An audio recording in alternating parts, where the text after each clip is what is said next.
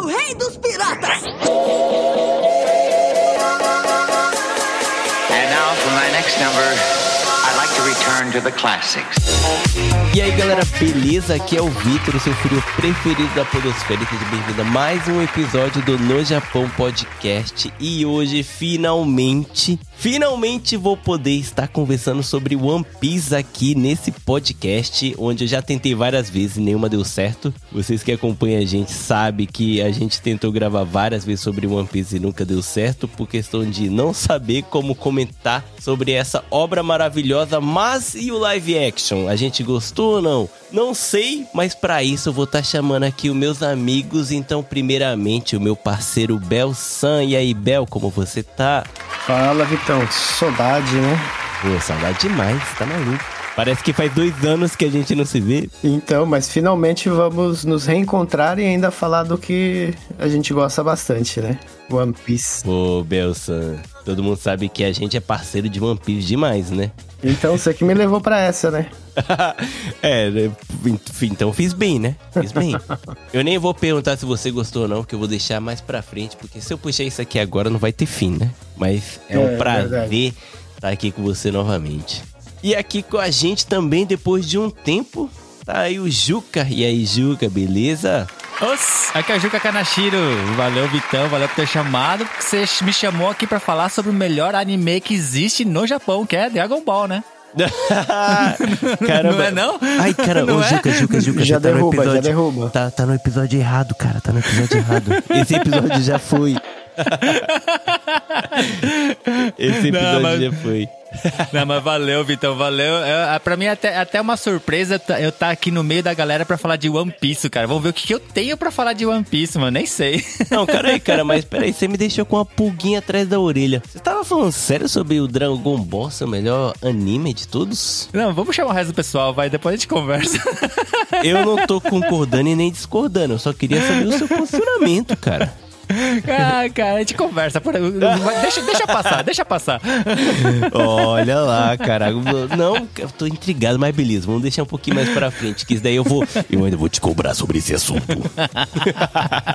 mas, cara, é um prazer te ter aqui de novo, porque faz um tempo, hein? Eu acho que a última Faz vez que um você tempinho. apareceu aqui, eu acho que foi no Halloween do ano passado, cara. E o Halloween tá chegando. Eu acho que foi mesmo. Sim, tá sim. chegando. Tá chegando, tá chegando. E aí, teve mais alguns relatos sobrenaturais pra você trazer pra gente? Ó o que nós tem. Ó o que nós tem. Piga! Então já vou deixar aí pros ouvintes falar aí, ó, que vai ter mais coisas. Se vocês a participar, hein, Juca? Então já tá convidado. O ouvinte que ouve no Japão e que ouve o WasabiCast lá com, comigo e com a Biju sabe do que, que a gente tá falando.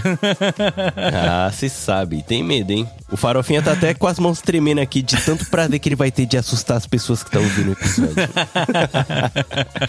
valeu, Vitão. Valeu, mano. Valeu, valeu, mano. E aqui com a gente, por incrível que pareça, um cara que sempre falou que não era tão fã. Quer dizer, não tem nem como ser tão fã ou pouco fã, porque nunca assistiu nada. O Carlinhos tá aqui. Um cara que só conheceu a série e vai ser muito interessante saber o seu ponto de vista. Carlinhos, e aí, como você tá? Eu vou ser o rei dos piratas e o chefe dos quatro mares. É isso aí. Gente, é, ninguém imaginava na vida que um dia eu estaria num episódio discutindo anime não, né? Mas discutindo live action de mangá e de anime. O Bel, surpreso, Sem palavras.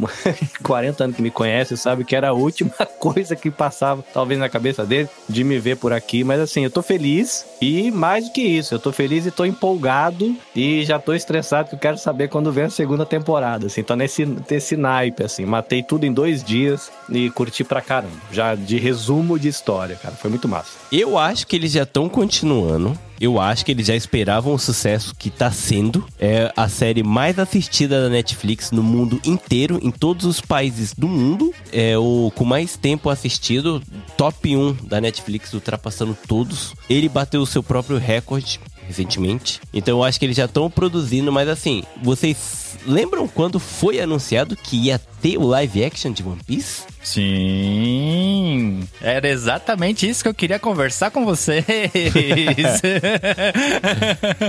Só se já tiver gravado, né? Porque agora tem o problema das greves lá nos Estados Unidos, né? é verdade, né? A greve de Hollywood, é verdade. Mas é igual o Vitão falou mesmo, porque quando começaram a anunciar a live action assim, a, a negatividade que colocaram na aceitação desse live action foi enorme, cara. Muita gente falando mal, falando que os atores não tinham nada a ver, que ia ser mais uma porcaria, adaptação de mangá nunca dá certo e tal. Assim, muita gente falando merda, cara. Olha, eu sou um daqueles que não entendo nada. O máximo que eu assisti de One Piece na vida foi 15 minutos de um episódio. Eu não tive paciência de continuar. E quando surgiu lá na Netflix dizendo, olha, vai lançar, né? Eu nem fiquei sabendo que ia gravar. Fiquei sabendo que vai lançar. Aí deram a data e eu mandei um e-mail no grupo lá e o Inheru, lá do Toca no que só tem respondeu. Eu falei, é, tá dando, fazendo hate. Porque eu falei, cara, será que vão estragar mais um, uma obra de arte no universo, né? E aí eu fui assistir, já assim, eu vou assistir sabendo que é ruim, só porque eu vou assistir com meu moleque. Depois de, sei lá, um episódio e meio, meu moleque abandonou e eu virei o, o, a série inteira sozinho. Aí, mas ó, antes da gente continuar, a gente tem aqui um cara que chegou um pouquinho atrasado por questões aí, né? Que.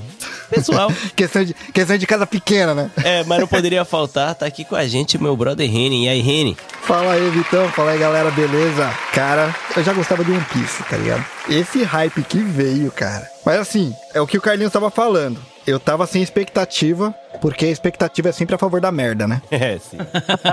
Uma nova frase, né, para os filósofos, a marca aí, já use no seu ex-Twitter. Exatamente. Mas, mano, foi, foi louco, cara. Foi louco, foi louco, Sim. foi louco. Mas ó, o que eu tava falando, Juca, Carlinhos, é que o One Piece live action foi anunciado em 2017. Ah, sim, 2017. é, eu, eu le- eu lembro que tinha que ser, fazia bastante tempo já que estavam falando, é verdade. Uhum. E todo mundo deu hate antes mesmo de saber o que que ia ser. Ou Sim. quem ia fazer. Ninguém sabia de nada. Uhum. Tá ligado? Então faz muito, muito tempo. Era por causa de histórico, né, mano? Sim, é, porque o histórico é horrível, né? Death Note É. horrível, Dragon Ball horrível. Mano, tudo que o Hollywood pegou pra fazer de adaptação foi horrível. Então, quando o One Piece foi anunciado, todo mundo já esperava que ia ser isso. Mas quando saiu o casting, o pessoal começou a ter um pouquinho de esperança. E o casting saiu em 2021. Alguns, alguns. Demorou, né? 2022 começou a sair alguns outros castings que seria dos vilões. E a data mesmo só saiu também em 2022. Tipo, vai ser daqui a tipo um ano, sabe? Demorou muita coisa. Sa- Sabe um- um- uma coisa que eu acho que foi favorável pra, pra aceitação do casting na época que eles estavam estavam é, assim é, anunciando os atores e tal assim foi aquele fato do, do Oda ter, ter dado uma nacionalidade pra cada personagem você lembra? Mas o Oda deu a nacionalidade pra cada personagem no começo do mangá, cara. Se você Sim, for sim. lá no Esubiesa, já tinha, assim. Então foi meio fiel nessa parte. Eu já esperava um pouquinho disso. Eu- a única parte que me assustou quando teve essa, tudo isso foi o Oda participar disso. Que normalmente quando Sim, sim. tem Uhum. essas adapta- adaptações, o, o dono do mangá, o escritor, nem, tipo, só libera a imagem de tudo, tá ligado? Uhum, uhum. Beleza, beleza, gente. Agora, antes da gente entrar num papo mais profundo, vamos lá pros recados que o Farofinha tem pra dar. e a gente começa a conversar sobre a série. Então, Farofinha, dá o recado aí pra galera.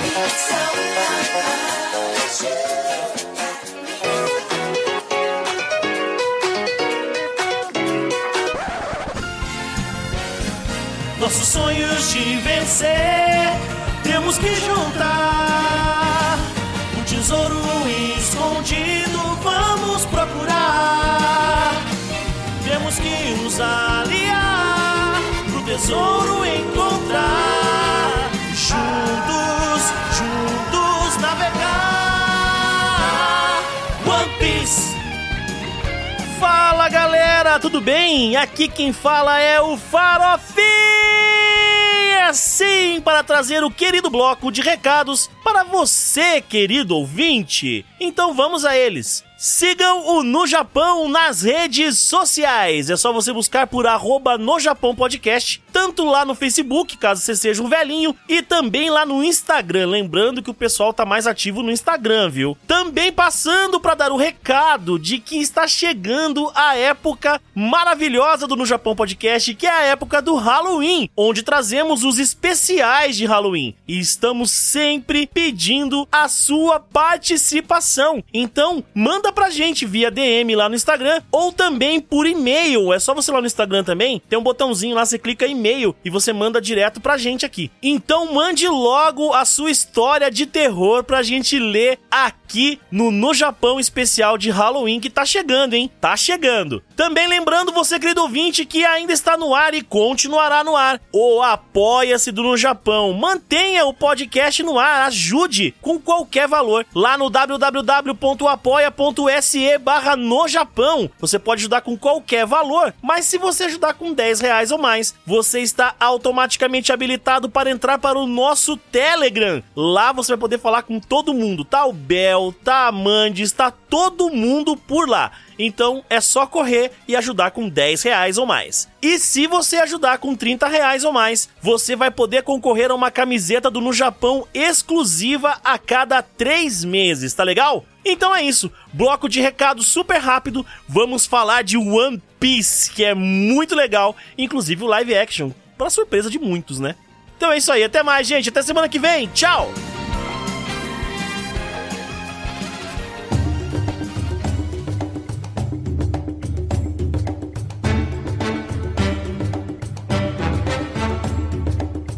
Então, voltando aqui agora pro que a gente tava falando, Juca, pode continuar. Eu? eu, que, eu que continuo? 30 segundos de corte, eu não lembro quem tava falando. Era, era eu que ia começar a falar, é mano. verdade. Então, Reni, É. vai lá. Então, eu falei que o erro talvez venha daí, cara, porque o único em filme, assim, que eu curti foi o Rurouni Kenshin.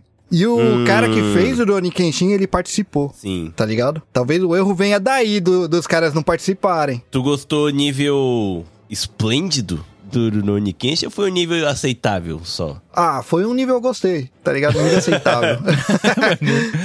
Cara, só que, só que eu acho que também é, é, os acertos em live actions japoneses, feitos no Japão mesmo, assim, os filmes que são.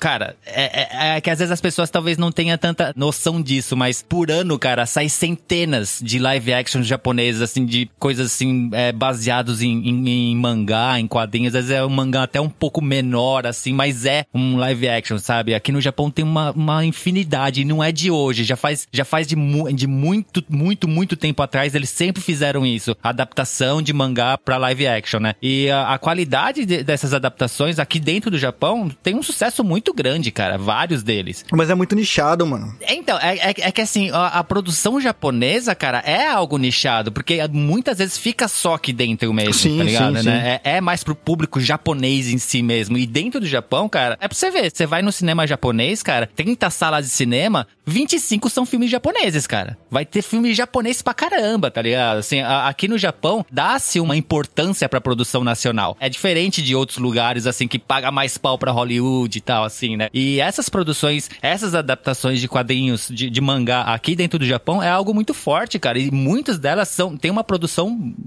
putz, fenomenal. Ô, Juca, sabe uma coisa que eu ouvi recentemente? Uma coisa foi uma pesquisa, outra coisa eu ouvi. Primeiro você falou de como a produção japonesa tem espaço aqui no Japão e eu tava vendo por que que, por exemplo, Barbie demorou pra sair aqui no Japão. Um dos motivos que disseram é a tradução, porque é muito difícil traduzir piadas e referências ocidentais para a mente oriental. Então o trabalho de tradução ele é mais longo. Mas o outro motivo é que se vai sair um filme que é um blockbuster lá de fora e tem uma animação saindo aqui, a preferência é da animação. O blockbuster fica para depois. Vai atrasa 15 dias, um mês, dois meses. E falou que os atrasos é justamente por isso que você tá falando que o cinema, né, cheio de animação, Uhum. de filme nacional e tal. E é bem por isso. E uma outra curiosidade, é você falando de que é nichado essa produção. Eu conheci um- uma pessoa que é formada em cinema, é um um brasileiro e hoje ele é sócio de uma empresa japonesa que faz propaganda pra televisão, tra faz trabalho pra Netflix, essas coisas assim. E ele contando que atualmente, quando vai fazer uma produção, ainda que seja japonesa, na Netflix chega uma certa altura no escalão de, de- do da chefia que de um certo ponto pra cima é só estrangeiro. Porque Hum. falou que eles fizeram uma experiência e deixaram só a equipe já pra produzir e um negócio flopou. Só Uhum. que Porque é tão nichado que só japa consumiu. E aí eles, eles cortaram. Não, mas, é- mas Carlinhos, mas aí tem umas paradas que. Acho que até o Yanryu do Otaku no que você tem vai concordar. Tem umas coisas que não faz tanto sentido pro Japão levar em consideração, porque o cinema japonês é pro japonês. Que nem o René tava, o, o Juca tava falando do, dos live action pra japonês. O Japão não depende de blockbuster. O blockbuster Não, japonês não, não é blockbuster. É só um entretenimento. Sim, sim. Uhum. Não, o, o fato de ser nichado, não tipo, nicho não significa algo ruim. Sabe qual é o filme mais assistido no Japão esses últimos anos? Live action de Kingdom. Não tá bombando no, no, no resto do mundo, só no exatamente. Japão. Uhum. É o que trouxe bilheteria aqui, sabe? Então, não tem como levar em consideração, porque o Japão não é o Chinese cinema, que o pessoal, Uhum. ah, eu vou lançar um filme e o que vai trazer renda pro meu filme é o cinema chinês. Porque não, não vai, porque não é isso. Ah, não, mas o, o ponto não era nem esse. Era o fato, assim, de você pegar um produto japonês pensado pro mundo. Não, Uhum. não pensado pro mercado. E aí eles perceberam que deu errado. Porque Ah, como entendi. justamente esse mercado é autossuficiente, as piadas são internas, as referências são internas e aquilo que funciona muito bem aqui no Japão, quando tentaram fazer esse produto ser um soft power, pegar isso e colocar pra fora, falou que não funcionou. E eu achei curioso, só essa informação Aham. é, é uma curiosidade cultural, né? É, o mercado do cinema é autossuficiente aqui, não funciona. né? Não é só de cinema. O mercado japonês, ele é, é, outro, é outro mundo, cara. Até CD vende aqui, né? Só, só para complementar aí a história, e entrando já nos animes, vale a gente lembrar que vários animes japoneses fazem muito sucesso no ocidente, principalmente no Brasil, Uhum. justamente pela adaptação que é feita na dublagem. Sim, sim, né? sim. E a preocupação de fazer uma dublagem que mantém um pouco da essência do mangá, né? Que Uhum. nem eu tava ouvindo alguns dubladores falando de One Piece mesmo, né? Do anime. Eles falando que aquela parte, não sei se vocês assistiram tudo, né? Mas quando tem o Sanji tá naquela ilha lá, tem uma música do Okamaway, né? Aham. Uhum. Então eles falando que para traduzir aquilo, eles tiveram um trabalho, mas durante a letra da música eles explicavam o que era aquilo e no final optaram por manter o Okamaway, essa palavra, Aham. para manter a essência de do que é o Okama no Japão. Porque o Okama não é exatamente o, o gay do Brasil, né? O termo homofóbico que é usado no- Isso, no, Brasil, né? exatamente. É, é diferente. É muito E- diferente. Mas é uma parada que é só pra gente, né, Bel? Que a, a gente não, todo mundo mora aqui, né? Mas É, pra passar a essência, eles preferiram deixar o termo e explicar na música. Então, é, eu acho que parte do sucesso tá nessa adaptação feita, né? Por exemplo, a gente vai ver o Full Metal Alchemist, que teve live action Attack on, Attack on Titan também. Aham. Que fizeram um sucesso, um certo sucesso aqui no Japão, mas lá pra fora é algo que vai parecer muito tosco. Sim. Sim. Sim, mas agora, até puxando isso, Bel, que você que você falou, teve. O que eu adorei, eu assisti alguns episódios em três línguas. Assisti tanto na dublagem em japonês, quanto em português e a língua original, que é o inglês, né? Uhum. E assim, o que o brasileiro faz na adaptação é É inacreditavelmente muito bom. é muito bom, cara. Cara, é muito bom. E, e o que o Bel tinha falado de algumas coisas eles não traduziam ao pé da letra, eu acho que faz muito sentido como eles falam Akuma no Mi. O Luffy, sim. quando vai atacar, fala Gomu Gomu no. Aham. Pra mim é muito aceitável porque tem as coisas que não, sabe, não precisa adaptar, sabe? A- Assim, tipo, é a coisa Não precisa que dá pra traduzir, entender. né? Não precisa traduzir, sabe? É. Mano, se traduzir, você corre o risco de ter outro onda vital, tá ligado? É, exato.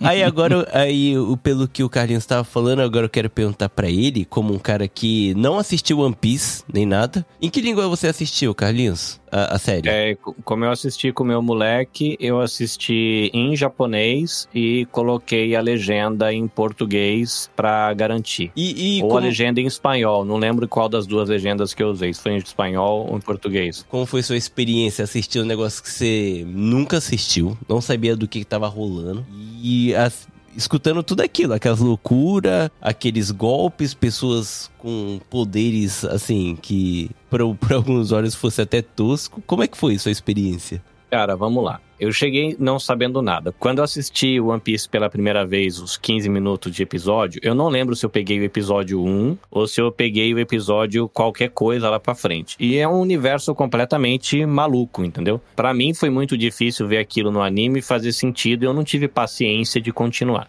Aí, quando eu sentei pra assistir o seriado, eu sentei na seguinte proposta: esse troço vai ser ruim, muito ruim, mas eu vou assistir porque meu pequeno gosta e, e eu vou sentar. Eu, inclusive, eu só topei assistir porque eu achei que era um filme. Eu sentei pra assistir e falei: vamos assistir o filme. Vai ser duas horas. Brinquei com a minha esposa ainda. Vai ser duas horas de um negócio que vai ser ruim. De início, a proposta era pra ser um filme. O Oda que falou pra ser uma série. Pois é, aí eu nem sabia, mas eu liguei quando falou, ah, vai lançar o live action. Na minha cabeça, todos vocês estavam falando de um filme, que eu via vocês comentando no grupo lá, eu falei, é um filme. Então eu vou aguentar aqui uma hora e meia, duas horas, e acabou. Mas é um filme, eu tô lendo o filme até hoje. E aí, quando eu liguei, tava lá, trocentos episódios. A minha esposa falou, ué. Aí eu fui ver o tamanho dos episódios, né? Quase uma hora cada um. Aí eu desisti e comecei no dia seguinte. O meu pequeno aguentou uma hora e meia e eu segui com o resto. Como eu não entendia nada do universo, e a impressão que eu tive, né? Sei lá, o One Piece, até onde eu sei, já tem mais de mil episódios no, no anime. Nos dois, tanto no anime quanto no mangá. É, a impressão que eu tive que eles sintetizaram esse universo pedacinhos. Que eu, que não entendo nada do que estava acontecendo, eu pirei na história porque eu consegui perceber a narrativa num tamanho que a minha cabeça, que não tem interesse nesse anime e não tem interesse no mangá, eu consegui degustar. Eu consegui entender um pouquinho a jornada do Luffy, eu consegui entender um pouquinho, os nomes, esquece, tá? Tá tudo embolado na cabeça. Mas assim, era o pirata, eu vou dar assim, o pirata que deu o chapéu pra ele. Aquele outro cara, o cara negro que era mentiroso, a mina que era envenenada, não sei o que. Esses detalhes, eu consegui perceber a jornada de cada personagem nesses arcos pequenos pra caber num meia dúzia de episódio aí. Então eu curti porque veio num tamanho que a minha degustação mental conseguiu apreciar. Outra coisa que eu gostei foi do tipo de efeito que usaram e o jeito como são os personagens. Por quê? Eu tenho muita dificuldade com live action japonês. Cara, eu já tentei ver filme japonês, eu não aguento, assim, o estilo de comunicação, o tipo de cinema, não anime, Caraca, né, quando você tem um filme. É o tipo, eu- cara, tem, a gente é muito ao contrário então, Carlinhos. eu, eu não consigo, velho. Eu não consigo. Eu, eu cresci, eu nasci e cresci consumindo cinema americano. Eu tô começando a consumir cinema brasileiro agora. Então a linguagem, o jeito que é o efeito, o jeito que é o personagem, o tipo de piada, eu não tenho saco pra isso. E aí quando eu fui pro One Piece, ne- nesse universo, eu me deixei levar pro universo. Vamos tentar entender esse universo. Não é o nosso mundo, parece, lembra um pouco. E o que que me pegou? O que me pegou mesmo foi a jornada dos personagens. Porque, por exemplo, eu trabalho no meu podcast com educação e direitos humanos, falo muito de bem-estar, falo com psicólogo. Aí quando você vê o conflito de uma relação mãe-filho, quando você vê o conflito entre duas irmãs, quando você vê é, a corrupção dentro da polícia, que é os marines, e aí quando você vê esse universo, o que me pegou na história foi essa sensação de enxergar dilemas reais no mundo de fantasia. Cara, eu chorei duas vezes assistindo o seriado. Carlinhos gosta de One Piece e não sabia, cara. Né? Cara, eu, falei, pessoal, ainda bem que eu vi no Twitter que eu não fui o único besta que tava chorando vendo esse negócio, entendeu? Porque eu vi o dilema das pessoas e eu chorava. Falei, nossa, velho, como deve ser difícil viver. Porque eu sei que no mundo real tem paralelos com aquelas coisas. Então, assim, eu curti pra caramba. Muito assim, me pegou muito a, a jornada, a parte, do, sei lá. É, não sei pra quem tem o anime, pra quem acompanha o mangá, se isso dói, né? Mas pra mim, Não, no pior que não, sabe por quê? Porque eu chorei em todos os episódios. Eu acho que o Bel vai pegar, que pra mim. Ô Bel, só- sabe a série de figures que tem do. Do Dramatic Showcase. Sei, que sei. de cada arco assim principal pega a cena a principal ali e faz Icônica, né? icônica. Parece que eles pegaram o Dramatic Showcase, a cena icônica, e falou assim: a gente tem que ter essa cena e vamos fazer isso funcionar de algum jeito. Então, pra mim, caras, isso até é legal, mas por um lado surpresa, de eu não entender o porquê que você não quer ir atrás do anime agora. Porque você viu o resumo, tipo, sabe quando você passa a cana no moedor e só sai o caldo? E você É. perdeu todo, É bem isso. sabe? Cara, Mas sabe por que, que eu não tenho vontade de ir lá? Porque eu tive a experiência com esse universo. Vou colocar esse One Piece Cinematic Universe. É, Ele foi a mesma experiência que eu tenho com DC e com Marvel. Aí quando fui eu pensar, ah, deixa eu ver. Aí você vai lá que tem 40 anos de, de história do Superman, 30 anos de história não sei de quem. Não me interessa. Eu vou me contentar com o universo. É muito diferente, cara. Não, não tem como você comparar, porque a Marvel é quadrinhos e quadrinho por uma história diferente. Não tem como você ligar de um jeito assim, de você pegar do zero ao mil numa história só, sabe? O One Piece chega a ser mais simples, é né? só você começar. É só você começar do zero e seguir. Você não precisa ler um pra ler o outro e depois voltar 3 mil histórias atrás, depois ir pra mil pra frente. Não tem isso, sabe? E quadrinhos tem muito restart, mano. Sim, o One Piece é assim, ó, do zero ao mil pra você chorar a cada arco e te pegar e falar assim, caraca, eu já falei isso aqui no, no Japão, o One Piece é o anime que me trouxe o significado de amizade do que que é ser alguém assim, tipo, que você quer ser, sabe? Evolução constante dos personagens, né? Puta merda. Cara, a Amanda tá de prova. Ela ficava me olhando com a cara de taxa assim, sabe? De tipo, não acredito que tu tá chorando de novo com o anime que você leu várias vezes quando a Lia nem era nascida. Que quando eu e a Amanda, a gente morou os dois sozinhos num apartamento minúsculo e eu tenho todos os mangá, todo final de semana, qual que era a nossa rotina? Assistir um filme, fazer comida, ela dormia e eu começava a ler One Piece do zero. Porque toda vez tinha alguma coisa a mais, sabe? Então pra mim é um pouquinho surpresa. Carlinhos, sério, se você pegar o One Piece, pode ser até pra ler, porque você vai no seu tempo. Eu não gosto de assistir, até hoje. Eu não assisto o anime. Eu só assisto quando tem uma cena de luta muito incrível, que eu quero ver como foi e tal. Eu não assisto o anime, porque pra mim, 30 minutos é muito tempo. Em 30 minutos eu consigo ler um mangá inteiro. Aham. Sabe? Então, dá pra ter essa diferença. E dá pra você seguir o One Piece sim, cara. Você consegue acompanhar. Tem 100. Sei lá, cara. Aí até final do ano, até o meio do ano que vem, você já leu One Piece inteiro. Se você for ler mesmo, sabe? Essa sensação que você teve de que ele é explicado de uma forma em- fechado em, em mini histórias lá dentro, vamos dizer assim. O mangá também é assim, cara. O mangá e o anime também é assim. Você não vai ficar perdido, cara, se você pegar desde o início. E outra, não é um, não é para você ruxar, tá ligado? Aproveita, aproveita a, a viagem, cara. Eu entro aí o momento velho chato. Pra mim, esse, esse suco da cana do resumo aí tá bom. Ah, Carlinhos. Não, mas isso É, é, por- eu entendo, Carlinhos, mas você tem todo o direito de estar errado, tá? Eu só vou deixar claro aqui. Concordo, concordo. E não é nenhuma questão assim hoje, é assim, de desinteresse pela obra. Parece, parece um pouquinho. Eu tô um pouco chateado por isso. Não, não. Aí. qual-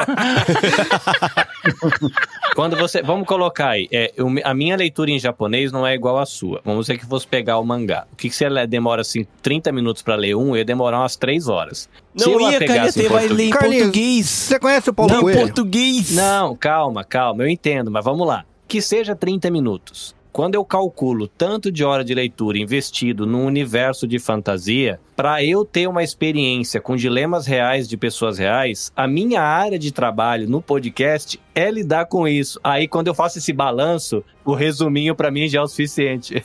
É onde você me quebra demais, porque o One Piece, ele é uma experiência de pessoas reais, é uma parada que você sente no pessoal. Não é um bagulho fantasioso ao extremo, tipo, é um anime e tal, então vai ser um negócio super gigante. Não é. É um negócio de, tipo, pessoas muito perto, é coisa de, tipo, de pessoa comum. Isso que pega e as pessoas não entendem, e a grandeza do One Piece é isso. É, o que me fez curtir o seriado não foi o universo em si, né? Que eu, quando eu tentei assistir o anime, eu fui olhando pela ótica do universo. Eu falei, cara, que bagulho esquisito, bando de gente estranha. Ah, não, não, obrigado, né? E aí quando eu fui pro seriado, que aí eu sentei e falei, não, vou, vou ver esse negócio. Nem que seja só pra depois conseguir entender o que essa galera vai gravar nos podcasts aqui da Podosfera Nipo Brasileira. O que me pegou foi, né, a jornada humana dentro do personagem desse mundo universo. Então, né, eu curti, mas hoje, balanceando o meu tempo, não encararia uma jornada doida dessa, não. Mas esse daí acho que é um ponto positivo da série, que bastante gente que não tinha nenhum interesse em consumir nem mangá, nem anime, se interessou porque tá ali, tá a temporada completa, vamos ver qual é que é, né? Uhum. E a maioria das pessoas acabou gostando, isso que é um ponto bem positivo, né? Não, e outra, eu chegou ao ponto, porque a minha intenção agora, que nem o primeiro contato que eu tive, não foi nem o seriado. O primeiro contato que eu tive foi com. Pra não falar que eu não tinha assistido nada. Eu acabei de lembrar agora. O Bel falando disso, né? Que, que gente que não tem interesse assistiu. Eu vi uma, cami- uma imagem no Twitter de uma camiseta do Luffy com um microfone com chapéu. Não, é verdade. Você me comentou. E eu falei, véi, o que, que é isso? Ainda foi o Reni que me ajudou a achar. É do filme e eu tenho o figure dele aqui. E aí eu fui assistir o filme que tem ele com essa camiseta pra entender por que, que ele tinha aquela camiseta. Porque eu olhava pra aquela camiseta e, e enxergava podcast. E até eu brinquei. Falei, no próximo World Cosplay Summit, eu vou fazer entrevista vestido de Luffy com aquela camiseta de, de microfone. Mas, esse foi a minha primeira experiência. Que, mas é- ali é um detalhe. Aí depois o Reni me explicou de que ali é um ponto fora da curva tal. E aí eu não peguei assim. eu- no filme, eu perdi o ranço pela obra. O seriado me pegou pela jornada. E aí eu concordo com o Bel. Gente que não tem interesse no anime, no mangá, curtiu a obra. E agora sim, se eu tiver a oportunidade de comprar uma camiseta do Luffy, eu vou comprar. Se eu tiver a oportunidade de comprar um bonequinho do Luffy, eu vou comprar. Se eu tiver um cartazinho pra tirar uma foto com ele, eu vou tirar. Né? Eu gostei da obra, não me dedicaria a ver. Mas assim, tem uma legião de gente que eu acho que é parecido comigo. O cara aí com quase 50 anos, que não tem interesse no tamanho que a obra é, mas que se encantou pelo universo. Pelo menos nesse novo, né? Que é o, o live action, né? Eu gostei, gostei da experiência bem legal. Assim, como quem não entende nada de É, otaku. o, mesmo, o mesmo aconteceu com a Marvel, né? A Marvel também teve muita gente que não Uhum. tinha interesse nas revistas em quadrinho e Exato. acabou acompanhando e gostando. É que eu me lembre, eu nunca li um mangá da Marvel e da DC. Nunca li. E eu já assisti todos os filmes da Marvel. Todo. E mais de uma vez. Então, assim, a obra me ganhou por uma outra mídia. Tenho vontade de ir lá nos, nos historinhos em quadrinho? Não. Se eu tivesse a oportunidade de comprar uma pra ter de lembrança, compraria, mas não reliria. Então, assim, ganharam um público novo, né? Aquele personagem, né? Aquela, aquela peça de arte ganhou um público diferente, né? E eu tô lá agora, eu sou fã do One Piece, ainda que seja só nesse universo do live action, né? De consumir por meio dessa mídia. Agora eu consumo a obra por essa mídia, mas eu curti. Expectativa. E você, Belsan, você que é um cara que acompanha o One Piece há tanto tempo quanto eu, como foi a sua experiência? Cara, eu acho que como a maioria de vocês aí, eu fui com dois pés atrás pra assistir, pra me decepcionar menos, né? Esse era o meu pensamento, porque... Decepciona menos? É, a minha, meu pensamento era esse, que eu ia me decepcionar, então deixei a expectativa baixa pra decepção ser pequena Entendi. também, né? Aham. Eu não, não caí quebrar a perna, né? Porque, por exemplo, você pensa no Luffy, os poderes dele. Eu falei, puxa, isso daí eu já vi no cinema, eu já vi Quarteto Fantástico. Não é legal. Entendeu?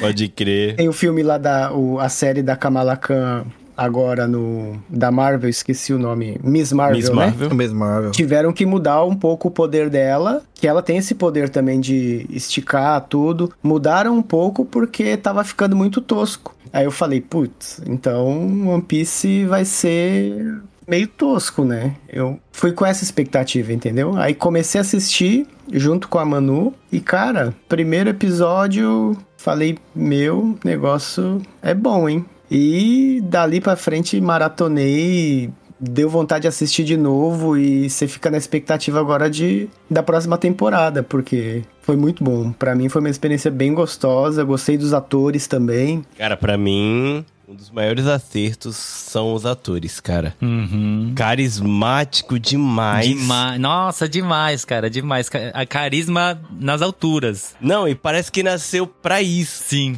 Uhum. Demais. E você, Juca? Cara, eu sou um fã antigo de One Piece. Que eu não sabia. Eu fiquei surpreso quando você postou, por isso que eu te chamei. Eu acompanhei muito One Piece no começo, quando lançou o mangá na Jump e quando começou o, o anime na televisão. Até porque quando o One Piece lançou, você já tinha quase 80 anos, né? Por aí, mais ou menos. Não, eu lembro perfeitamente mesmo, porque assim, é, quando eu cheguei no Japão, ainda passava na televisão Dragon Ball, Dragon Ball Z, ainda Aham. passava na televisão, né? Então eu acompanhei muito a televisão nessa época assistindo Dragon Ball. Só que na época que começou One Piece, eh, já era uma época que eu não assistia tanto televisão e não tinha tempo, vamos dizer assim, pra. pra é, eu, eu não me lembro bem se era sábado ou domingo de manhã que passava. Eu não acordava de manhã pra assistir, cara. Eu não acordava. então tinha eu- feito show de rock, chapado o coco com whisky, né? Não tem como acordar de. É. então eu, eu assisti pouco, mas eu li bastante. Eu Aham. tinha todos os mangás, assim, desde que começou no Jump, ele, ele já começou de uma forma assim que muita gente, assim, eu- tipo, puxou a atenção de muita gente. Muita gente foi já pra aquilo, assim, ele já lançou assim de uma forma grande na Jump. Então, o sucesso dele só foi crescendo. E nessa época eu acompanhei bastante, cara. Só que quando é que foi em 2004 que eu fui pro Brasil, eu levei toda a minha coleção de mangá que eu tinha aqui no Japão, eu levei tudo pro Brasil. Na época, tava, eu acho que o One Piece tava no número 30 e pouco, 32, 33, alguma coisa assim. Foi quando eu fui pro Brasil e levei tudo. Então, minha coleção, essa, minha coleção até essa parte ficou toda lá. Quando eu voltei aqui pro Japão, eu comprei de novo. E comprei até o número 50 e pouco, 60 e pouco, uma coisa assim. Só que quando eu comprei, eu comprei meio que se já, já não tava acompanhando mais. Então eu tava meio perdido ali. Então eu acabei meio que largando e deixando de lado. E dessa época em diante, eu não acompanhei mais nada de One Piece. Então a minha época de One Piece é justamente esse começo, Aham. sabe? Esse começo que foi retratado ali no seriado é a época que eu mais via One Piece. Aham. Então, tipo, é como se eu estivesse revisitando tudo aquilo que eu tinha lido quando eu era moleque, tá ligado? Sim. Pra mim, aquilo, aquilo foi. Puta, cara, foi, foi muito legal revisitar tudo isso. Porque, igual eu falei, por mais que eu tenha comprado de novo os mangás, eu não fiquei lendo tanto quanto igual você lê, né, Ah, Vitão? pera, pera, pera, que tem, eu- tem, tem informação errada aí, não é possível, mano. O One Piece não é tão velho assim pra ter desde quando você era moleque. Tá errado isso One aí. Piece começou em 96? Você me 96 bugou. ou 97? 90, É 96, eu acho, acho que é lançou o 96, primeiro. acho que é. Aham. aham. Pra você ter uma ideia de como foi o mesmo sentimento pra mim, eu falei pra Amanda um bagulho que vai ser muito engraçado pra muita gente aqui, tá? Eu falei pra Amanda, meu, eu assisti todos os episódios e eu chorei em todos, sem brincadeira, sem brincadeira. Aí eu falei pra Amanda assim, eu falei, poxa amor, pra mim é tão triste hoje ser como podcaster, né, né, nesse século aqui, onde quando eu acompanhava One Piece, já chorava e as pessoas não tinham nem mínima ideia do que, que era o One Piece, porque não tinha internet direito. As pessoas não, nem sabiam o que era. Eu sou o cara que consome One Piece há tanto tempo e conhece tanto, e eu nunca vou fazer parte de um projeto grande, tá ligado? eu fiquei mó tipo, porra, mano, eu amo essa obra no fundo do meu coração. One Piece é quem eu sou. Eu sempre falei, One Piece, One Piece, a obra inteira, o que ela, sabe, transmite de amizade, companheirismo, até amor, até quando você tem um rival, de sonhar, sabe? Tipo, One Piece é a minha vida. Sempre foi o que eu, eu baseei, o que eu, eu tinha como ideal, sabe? Então, poxa, eu, eu falei pra ela, poxa, eu queria tanto fazer parte de um negócio grande. Mas assim, Juca, pra mim, eu, eu entendo isso demais. Pra mim, eu achei a série. O Bel vai lembrar bem, o Bel não vai me deixar mentir. Eu mandei pro Bel assim, ó. acabou de sair na Netflix. Já tô terminando o primeiro episódio. eu tinha comprado duas latinhas de Raiburo pra eu tomar porque eu queria assistir e eu não consegui dormir mais. Eu fui trabalhar virado porque eu assisti sem parar. E assim, Você assistiu tudo de uma vez só? não, não, não consegui. Aí também não, não deu. Eu tive que assistir, acho que eu assisti dois episódios e meio, fui trabalhar e eu voltei a assistir o resto. E pra mim, eu assisti, que nem vocês falaram, com dois pés atrás. Pra Aham. mim, ia ser horrível, tá ligado? Eu, quando eu vi que o, o Inaki, o Inaki, o Godoy ia ser o Luffy, eu fiquei assim, tipo, ele nem é brasileiro, mano.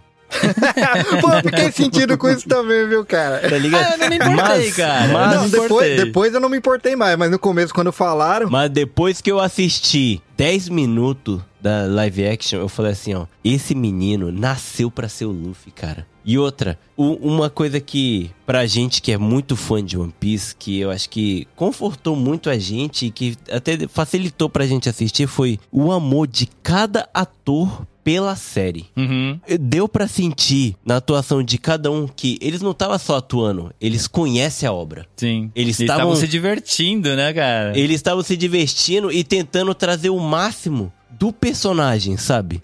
Cara, você assistiu aquele vídeo ah, da reação deles a primeira vez que eles assistiram o trailer do, do, do Aham. seriado, cara? Eles, tipo, emocionados. Cara, igual, igual você falou o Nhaki, Nhaki Godoy, né? Ele tava chorando mesmo, assim, super, Aham. super emocionado. Cara, quando eu assisti esse vídeo, me ganhou.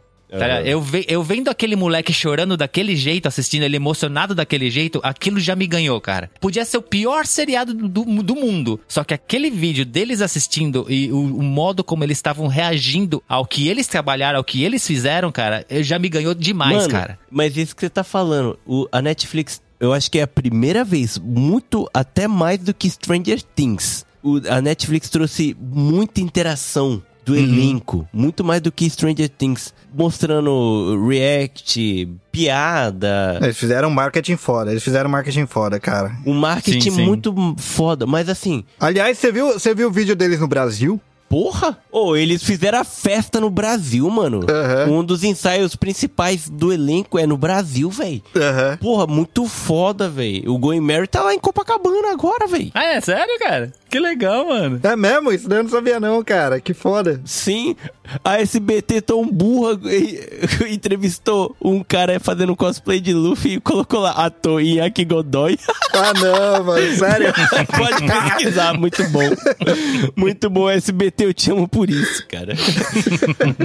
Mas assim, é muito gostoso você assistir uma obra que você ama com pessoas que também amam o que tava fazendo, sabe? É que nem, tipo, sei lá, é, eu sou vascaíno. Então, se eu fosse jogador de futebol, eu ia querer jogar pelo Vasco e eu queria fazer tudo pelo meu time, tá ligado? E você ser vascaíno e assistir aquele cara jogando com a camisa. É isso. Você é One Pieceer e você tá assistindo um cara com a camisa do One Piece, tá ligado? E o elenco inteiro. Não só os principais, o Inaki, o que fez o Zoro, o que fez a Nami, o, so, o Maquinho, o que fez o, o Tais, o que fez o, o Sopo. Mano, Porra, o do Zoro era fã do pai dele, mano. e, e assim, Jack, até, Jacob Romero. até os vilão, até os vilão, cara, interpretou. Ó, o Bug, Não, o Bug roubou a cena, cara. O Bug foi foda. Foi foda mesmo, foi louco mesmo. O Bug tava foda. vocês assistiram o Bug dublado em, em japonês? Não, em japonês eu não vi. Com a voz do próprio Bug, recomendo. Toda a dublagem em japonês é dos, dos personagens, todos.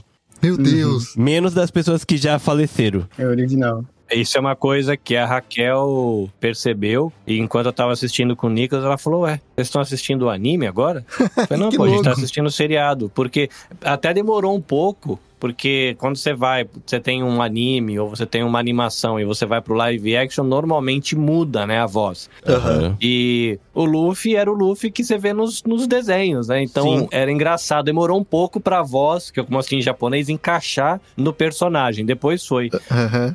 E foi por isso que eu comecei a assistir e eu coloquei em japonês e eu logo parei, porque pra mim a voz não tava combinando com a pessoa. Uhum. Eu não conseguia assistir dublado em japonês. Eu tive que assistir em português. É, eu já dei o play em japonês, então meu cérebro assimilou. Foi esquisito. A dublagem em português dessa série, não só dessa série, como do One Piece em si. A gente sabe que a dublagem em português é a excelência. É uma das melhores do mundo, né, cara? Se não for a melhor do mundo. A dublagem desse elenco em português é inacreditável de maravilhoso. Eu achei menos estranho assistir em português do que em japonês. É Caramba. incrível, cara. O que eles fizeram é incrível. E, tipo, a adaptação que a gente tá falando de trazer regionalismo, piada interna, nossa, só de brasileiro, tem muita coisa. Vocês pegaram a piada do Boga?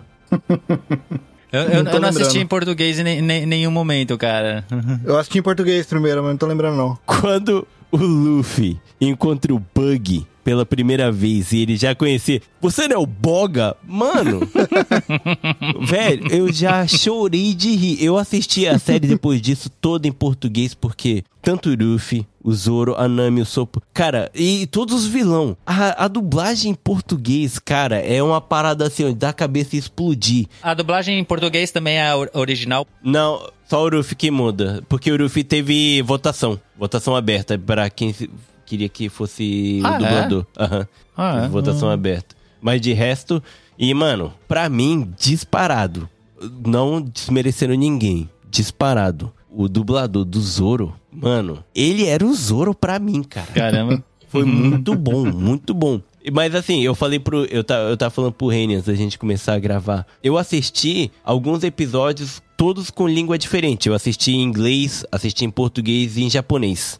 Hum. Os três é muito bom. Te cativa de um jeito. Pra mim, em japonês foi bom porque, como eu sempre assisti em japonês, Uhum. não teve Pega essa pela nostalgia, diferença. né? Pela nostalgia e esse sentimento de, ah, é assim, o personagem. Em inglês, não decepcionou porque, assim, é uma adaptação. É o ator fazendo a, a voz ali. A gente tem que, sabe, pegou, me pegou, não foi ruim. Ni- De nenhuma forma foi negativa. E em português foi, tipo assim, positivo mais cinco.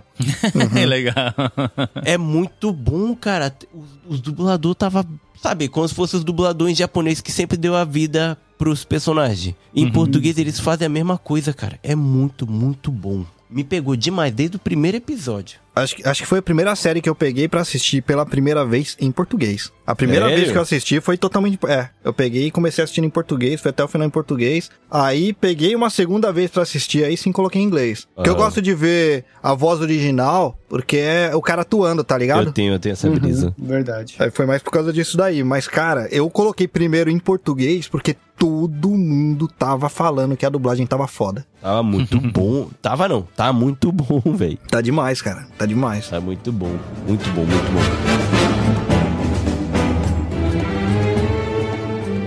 Aí! Eu conheço você. Eu vi o cartaz de procurado na Cidade das Conchas. Você é o cara de palhaço. ahn, é. Bogan, não é? Buggy. Buggy o palhaço. Buggy, o idiota chamativo. Buggy, o bobo da corte esperto. Uau! Você tem um montão de nomes. Aposto que todo mundo de Shiblu sabe que você é um pirata raiz. O que que você disse? Que todo mundo sabe que você é um pirata raiz. Nariz!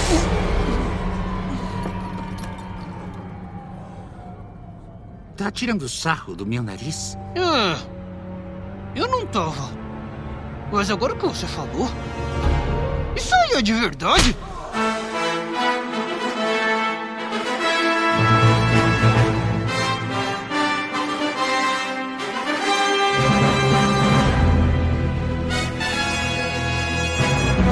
Mas ó, então, como a gente não tem muito tempo pra gente falar, né? Pra não ficar. Porque a gente sabe que a gente tem muita coisa pra, que quer falar. Vamos episódio por episódio detalhes que a gente gostou muito. Vamos lá pelo primeiro episódio de todos. Sabe o que que eu gostei muito? Eu gostei, eu gostei muito. O meu personagem principal nessa série foi o Sanji, mas o primeiro episódio, o Zoro rouba a cena, cara. Putz. Porra, cara, eu vou ter que falar um bagulho do. é, talvez, talvez o, o- Não sei, não sei, mano. Pode falar, fala, mano. Porra. É, aqui é aberto. Assim, cara, eu gosto muito. ó, eu gosto muito do Zoro no, no anime e no mangá. Muito, muito, tá ligado? E assim, ele sempre foi muito confiante. Tipo, pra caralho, tá ligado? Só que assim, confiança e arrogância, ele tá num limiar ali muito fácil de você atravessar. E o Zoro do, do- da série eu achei arrogante. Pelo jeito Mano, dele não. falar, tá ligado? E assim, o Zoro, cara, ele se diverte no, no- desde o início da série, ele racha o bico com um monte de coisa, tá ligado? Mano, ele tem os momentos dele de piada. Primeira risada do Zoro é depois que eles já estão no mar, velho. Então, mano, mas o Zoro ele só fala assim, tá ligado? Ele tá o tempo todo só falando assim. Mano, mas o Zoro no começo ele é arrogante. Quando ele tá preso lá, quando ele come o onigiri e tal. Ele é um otário. Até quando o Luffy salva ele, ele é um otário. Ô, Vitão, mas eu só preciso falar um bagulho, cara. Eu acabei de assistir a série. As duas vezes que eu assisti a série, eu falei, vou ter que reassistir o anime. Comecei a reassistir o anime. Ele não é desse jeito, mano. Mano. Eu literal, eu tô no episódio. Vou ter que- vou ter em que dois dias eu tô no episódio então, 20 e pouco, 30. Eu tô quase no episódio. Tipo, já, já deu pra seguir, assim, uma sequência boa, assim. Logo nessa semana, assim, tá ligado? Mas é que tá. Mas você tá pegando a parte do bar, onde ele come o onigiri do chão, onde eles fizeram essa. Que eles cortaram a parte que o Zoro. Ele paga de otário, mas tá sendo bonzinho. Essa parte do bar, no anime, eu não quero comparar, porque assim, porra, o cara, ele. O ator, ele dá vida ao personagem também. Ele tem que colocar um pouco ali também dele, tá, tá ligado? Eu acho legal isso daí. Não, Reni, você tá errado, sabe por quê? Ele nasceu pra ser o personagem. Sabe como é o nome dele?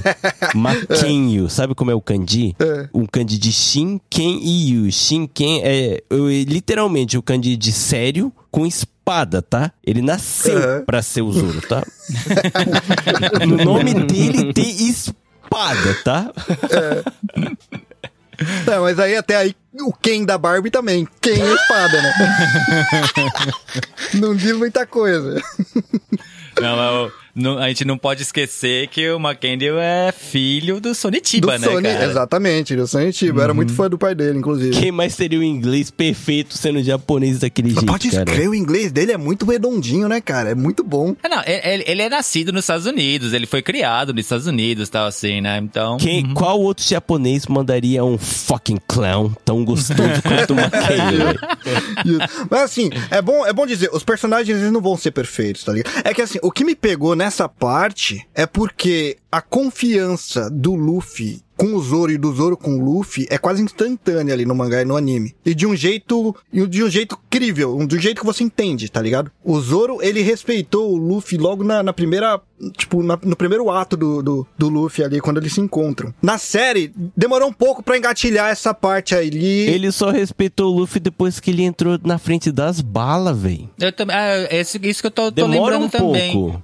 Eu- Demora eu tô- um eu tô com- pouquinho. Eu tô com uma, uma lembrança, assim, a, a minha lembrança pode estar bem vaga, assim, tá, lá longe e tal, assim, mas eu também, eu tinha essa, essa impressão também, que o, o Zoro, ele começa como, não sendo um cuzão, mas é sendo um cara, assim, meio, eu sou Sem solitário, coração, eu não, é. eu sou, é, eu sou solitário, eu não quero, eu não quero, eu não quero ninguém comigo, sabe? Aham. Mano, o Zoro só muda a expressão dele quando o Luffy pula na frente das balas que atiraram no Kobe e ele não sabia que o Luffy era um homem borracha. E foi onde ele mudou um pouco a chave dele. Essa parte é a parte da batalha. Mas o lance do. Tem aquela menininha que vai levar o Onigiri, tá ligado? Que é um Hum, pouco sim. diferente do que acontece Aham. no, no coisa. E aí o cara pisa lá no Onigiri e aí ele pede pro Luffy pegar o, o, o, o Onigiri e dá pra ele comer, tá ligado? É assim, o- essa parte já muda bastante. O lance que eu tinha visto ali, o Zoro falou: não, beleza, ali, aquele é só confiante demais, aquele tá sendo um pouquinho arrogante, ele tá querendo meio que humilhar o cara também, tá ligado? Ele comeu um na, na série e falou: não, agora você comeu o outro. Ele tava querendo dar aquela espetadinha no cara, tá ligado? Coisa que não tem, tipo, no Zoro em si, não tá na essência do Zoro. Ele é só confiante demais. É, pior que o pessoal tem muita gente reclamando do Zoro. Você acho que mudou um pouco a essência dele. Eu não sei, eu pelo menos assim, eu. Que nem o, o, o Vitão já falou que o preferido dele é, é o Sandy e tal, né? O meu preferido ficou o Zoro, tá? E a, a personagem que eu fiquei com um pouquinho mais assim foi com a Nami. Ah, mano, aí você tá sacanagem também, né? Não, eu, eu fiquei um pouquinho assim, a- não, não que eu não tenha gostado. Demorou um pouquinho pra eu enxergar a Nami na, na, na atriz. Cara, mas assim, pra mim, sem brincadeira. Agora, sem brincadeira mesmo. Pra mim, personagem perfeito na atriz perfeita é a Nami. Pra mim é top 1. Sem brincadeira. Sério? Aham. Sério mesmo. Pra mim foi Hum. a que mais me ganhou. Em todos os sentidos, cara. Entregou pra mim, assim, tudo que eu queria. A Manu também gostou bastante dela, hein? A Manu gostou também porque ela, ela antes de, de conseguir o papel, ela já tava meio que mostrando que, olha, eu tô aqui. A Manu falou que leu algumas coisas, é, ela pintando o cabelo. É verdade, né? verdade, ela deu indiretinha, né, meu? Verdade, pode crer. É. Ô, Juca, posso te trazer a Nami pro seu coração? Por quê? Ela vai ser sua personagem preferida agora? Posso falar por quê? Por quê? Sabe de, de quem que ela é namorada? A, a atriz na vida real, você diz? Aham. Não, não, não sei. Do Taka do One Ok Rock. Ah, é nada, sério? É mesmo? o, o Reni vai te xingar daqui a pouco. É por isso que eu falei diretamente pra você. Não, mas, ô, ô, Juca, eu acho que eu entendo por quê, cara. Eu acho que eu te entendo. Que assim, Só porque eu falei do One Ok, você vai querer me contrariar agora, né, Reni? Do nada, do nada. eu acho que é por causa de personalidade também, cara. Hum. Nesse ponto, talvez eu até entenda mais, assim, do, do porquê das mudanças de personalidade ali dentro da série. Mas a Nami da série, ela é bem mais séria. Uhum, uhum. Ela é o tempo todo, tipo, ela já começa rabugenta. Sim. Tá ligado? Mano. E no mangá e no anime, se você vê, cara, ela é, ela é sacana. Ela faz umas piadinhas Exato. pra tirar Uhum. proveito o tempo todo e tudo Exato, mais, tá exato. ligado? Uhum. É, é, é, tipo, são, são personalidades totalmente diferentes, assim. Ela é a Gatum, cara. É, a, a Nami no anime, ela é tipo la- ladra mesmo. Ela... Exato, e ela toma vantagem. Ela conta histórias pra tomar vantagem, inclusive. Mas você não acha que na parte de trazer pra série, diminuindo um monte da parte da história, não foi melhor trazer ela cuzona no começo e aos pouquinho mostrando a emoção Sim, dela? Funcionou, funcionou. Não, sim, eu entendi o porquê que fizeram. Pra mim, foi isso que me ganhou, porque no começo eu odiei ela na série do mesmo jeito que eu odiei no, no mangá. Tipo, caralho, que, que, que porra é essa, tá ligado? Tipo, que cuzona. E aos poucos ela vai se, se entregando, se entregando, É, e- se entregando. E, e você vai entendendo também a carga emocional que vai tendo lá na frente. Sim. né? Aí você começa a entender bastante. Mano, hoje eu assisti, sem brincadeira, de novo, antes de gravar aqui, eu só assisti um episódio inteiro. O episódio dela chorando, pedindo ajuda pro Luffy. Eu, eu juro pra vocês, eu já usei essa expressão aqui nesse meu podcast várias vezes, mas não teve como. O meu mamilo endureceu de um tanto. Mano, quem não chora nessa cena não é humano, cara. Não, Não tem é, jeito. cara, Não, não é, é. cara. É foda. E o Kobe, cara? O que vocês acharam do Kobe, aliás? Não, então, eu achei interessante é, essa introdução no, no primeiro episódio desses personagens, porque, pô, o Kobe é um dos personagens que quase me fez parar de assistir o, o, o anime, porque o bicho era muito chato. Ele era chato mesmo. Hum, E ele tá chato também aí no começo, né? tá. E assim. e, mas ficou muito legal a, a, a parte da, da própria Alvida. Porra, demais. Uhum, sim. O único ponto que eu fiquei meio assim, a Manu olhou pra minha cara, eu olhei pra cara dela, assim, foi justamente na, na parte que o Luffy sai do barril. Que deveria ser muito mais icônico, né? Isso, Hum. porque ele é o cara que não tá nem aí pra nada, né? E ali você vê ele parece que tava tomando um cuidado pra não fazer barulho, ainda fala pro Kobe ficar quieto, né? Sim. Aham. Esse não era o Luffy que eu tava acostumado a ver, né? Mas, tirando isso, assim, foi excelente o, o, o laço que ele começou criando com o Kobe e essa coisa do, dos sonhos, né? Você vai percebendo desde o começo que o Luffy se preocupa com o que você quer fazer da sua vida. Por que, que você não tá fazendo? O que, que te impede de fazer? Então eu achei muito legal essa, esse, esse começo. Mano, o Luffy é o, é o, o melhor coach pirata possível. velho. Coach pirata.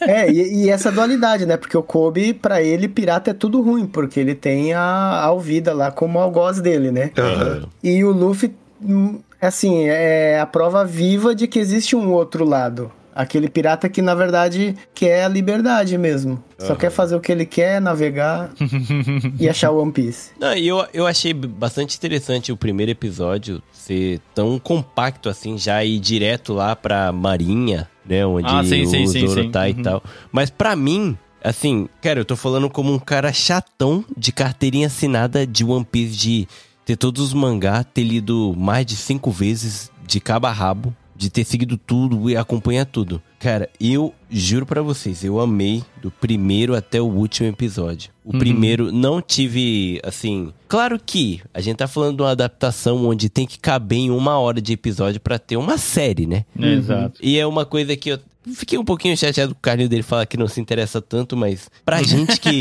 O cara guardou mágoa, né? Vai levar essa. Eu, gua- eu guardei. Mas eu vou, vou falar aqui agora que assim, porque a gente que leu e assistiu, a gente se arrepia e se emociona com alguns detalhes do One Piece que é bem sutil. E na adaptação precisou retirar grande parte pra o pessoal pelo menos poder entender a história. O que eu entendi da adaptação é, entenda a história, esse daqui é o lore Uhum. Uhum. e tira os detalhes. Então, pra mim, eu só fico um pouco chateado que eu achei que a série ia trazer mais leitor ou assistente do mangá pra trazer a emoção completa, porque cara, o que eu me emociono com One Piece não é por conta, tipo, de um detalhe ou outro. É, tipo, essa parte mesmo da humanidade, de detalhe, do cara sofrer com coisas pequenas, mas isso a gente sente na vida real hoje em dia, tudo. E tudo traz pra gente, sabe, uma emoção, assim, grande. Então, pra mim. Então, mas a impressão que eu tenho, né, e usando de referência coisas que eu já ouvi, esse sentimento frustrante que você sente é porque esse filme não foi feito pra você, você não é o público. Não, mas eu não tô frustrado. O- entendeu? Aí, no sentido assim, sabe assim, poxa, é, não, eu tô frustrado com você, sensação- Carlinhos. Com você. Mas é que você tá frustrado de eu não me interessar pela obra a partir do, do contato que eu tive, porque você é um outro público. Você é o público que ama essa obra. E o, a série é pra atingir pessoas como eu, que esse resumico é o suficiente pra me deixar suficiente com a experiência. tão frustrante, é tão frustrante escutar um bagulho que é óbvio que é isso, mas eu não quero aceitar. Mas é verdade. Sim. né? Eles não pior- queriam conquistar você. Você já compra o mangá e assiste anime. Eles Sim. queriam catar o cara de 50 que não vê nada disso. E eles Sim. me conquistaram. Eu sou o público, não é Aham. você. Você vai. Ah, pô, faltou isso, faltou aquilo, mas não é pra você. Vai lá ler o teu mangá, entendeu? É pra os velhos que não querem ver, saber. É só eu. Mas por um outro lado, pra mim foi legal também, porque como é uma adaptação, eu não sabia o que ia vir em seguinte, sabe? Eu ficava tipo, será que vai ser isso que eu já li ou tô esperando? E na maioria das vezes não foi, porque o lore foi muito diferente. Do Don Crico lá no Baratier. O meu episódio preferido é o Baratier. Os dois episódios no Baratier no restaurante é, o- é os meus preferidos. Pô, tá lindo, sensacional, tudo de bom. Pra mim o Sandy é maravilhoso. Pra quem não sabe, eu já falei, eu lutei capoeira, eu lutei taekwondo porque eu queria ser o Sandy e até hoje eu me aventuro na cozinha porque o meu personagem principal da vida assim que eu gosto demais é o Sandy. Eu nunca, eu nunca vou conseguir segurar três espadas, pô. Mano, Ô, mano, mas eu vou dizer que na, a, a hora que o Zoro segurou a espada na boca pela primeira vez, cara, eu arrepiei, cara. Pô, eu você tá arrepiei, mano.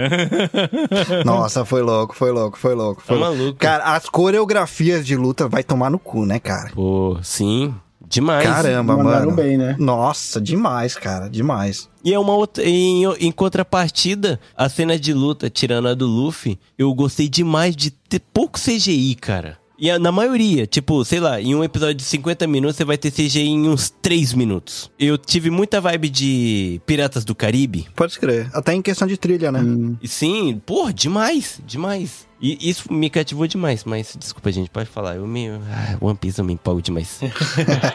Não, sabe uma coisa que pra mim foi uma experiência divertida? Porque o, o Nicolas, que é meu filho pequeno, ele curte One Piece. E foi engraçado, a Raquel ria, porque é a minha esposa, por- porque eu assistia com ele, aí eu ficava olhando com uma cara de que não tava entendendo, e ele começava a explicar o personagem pra mim.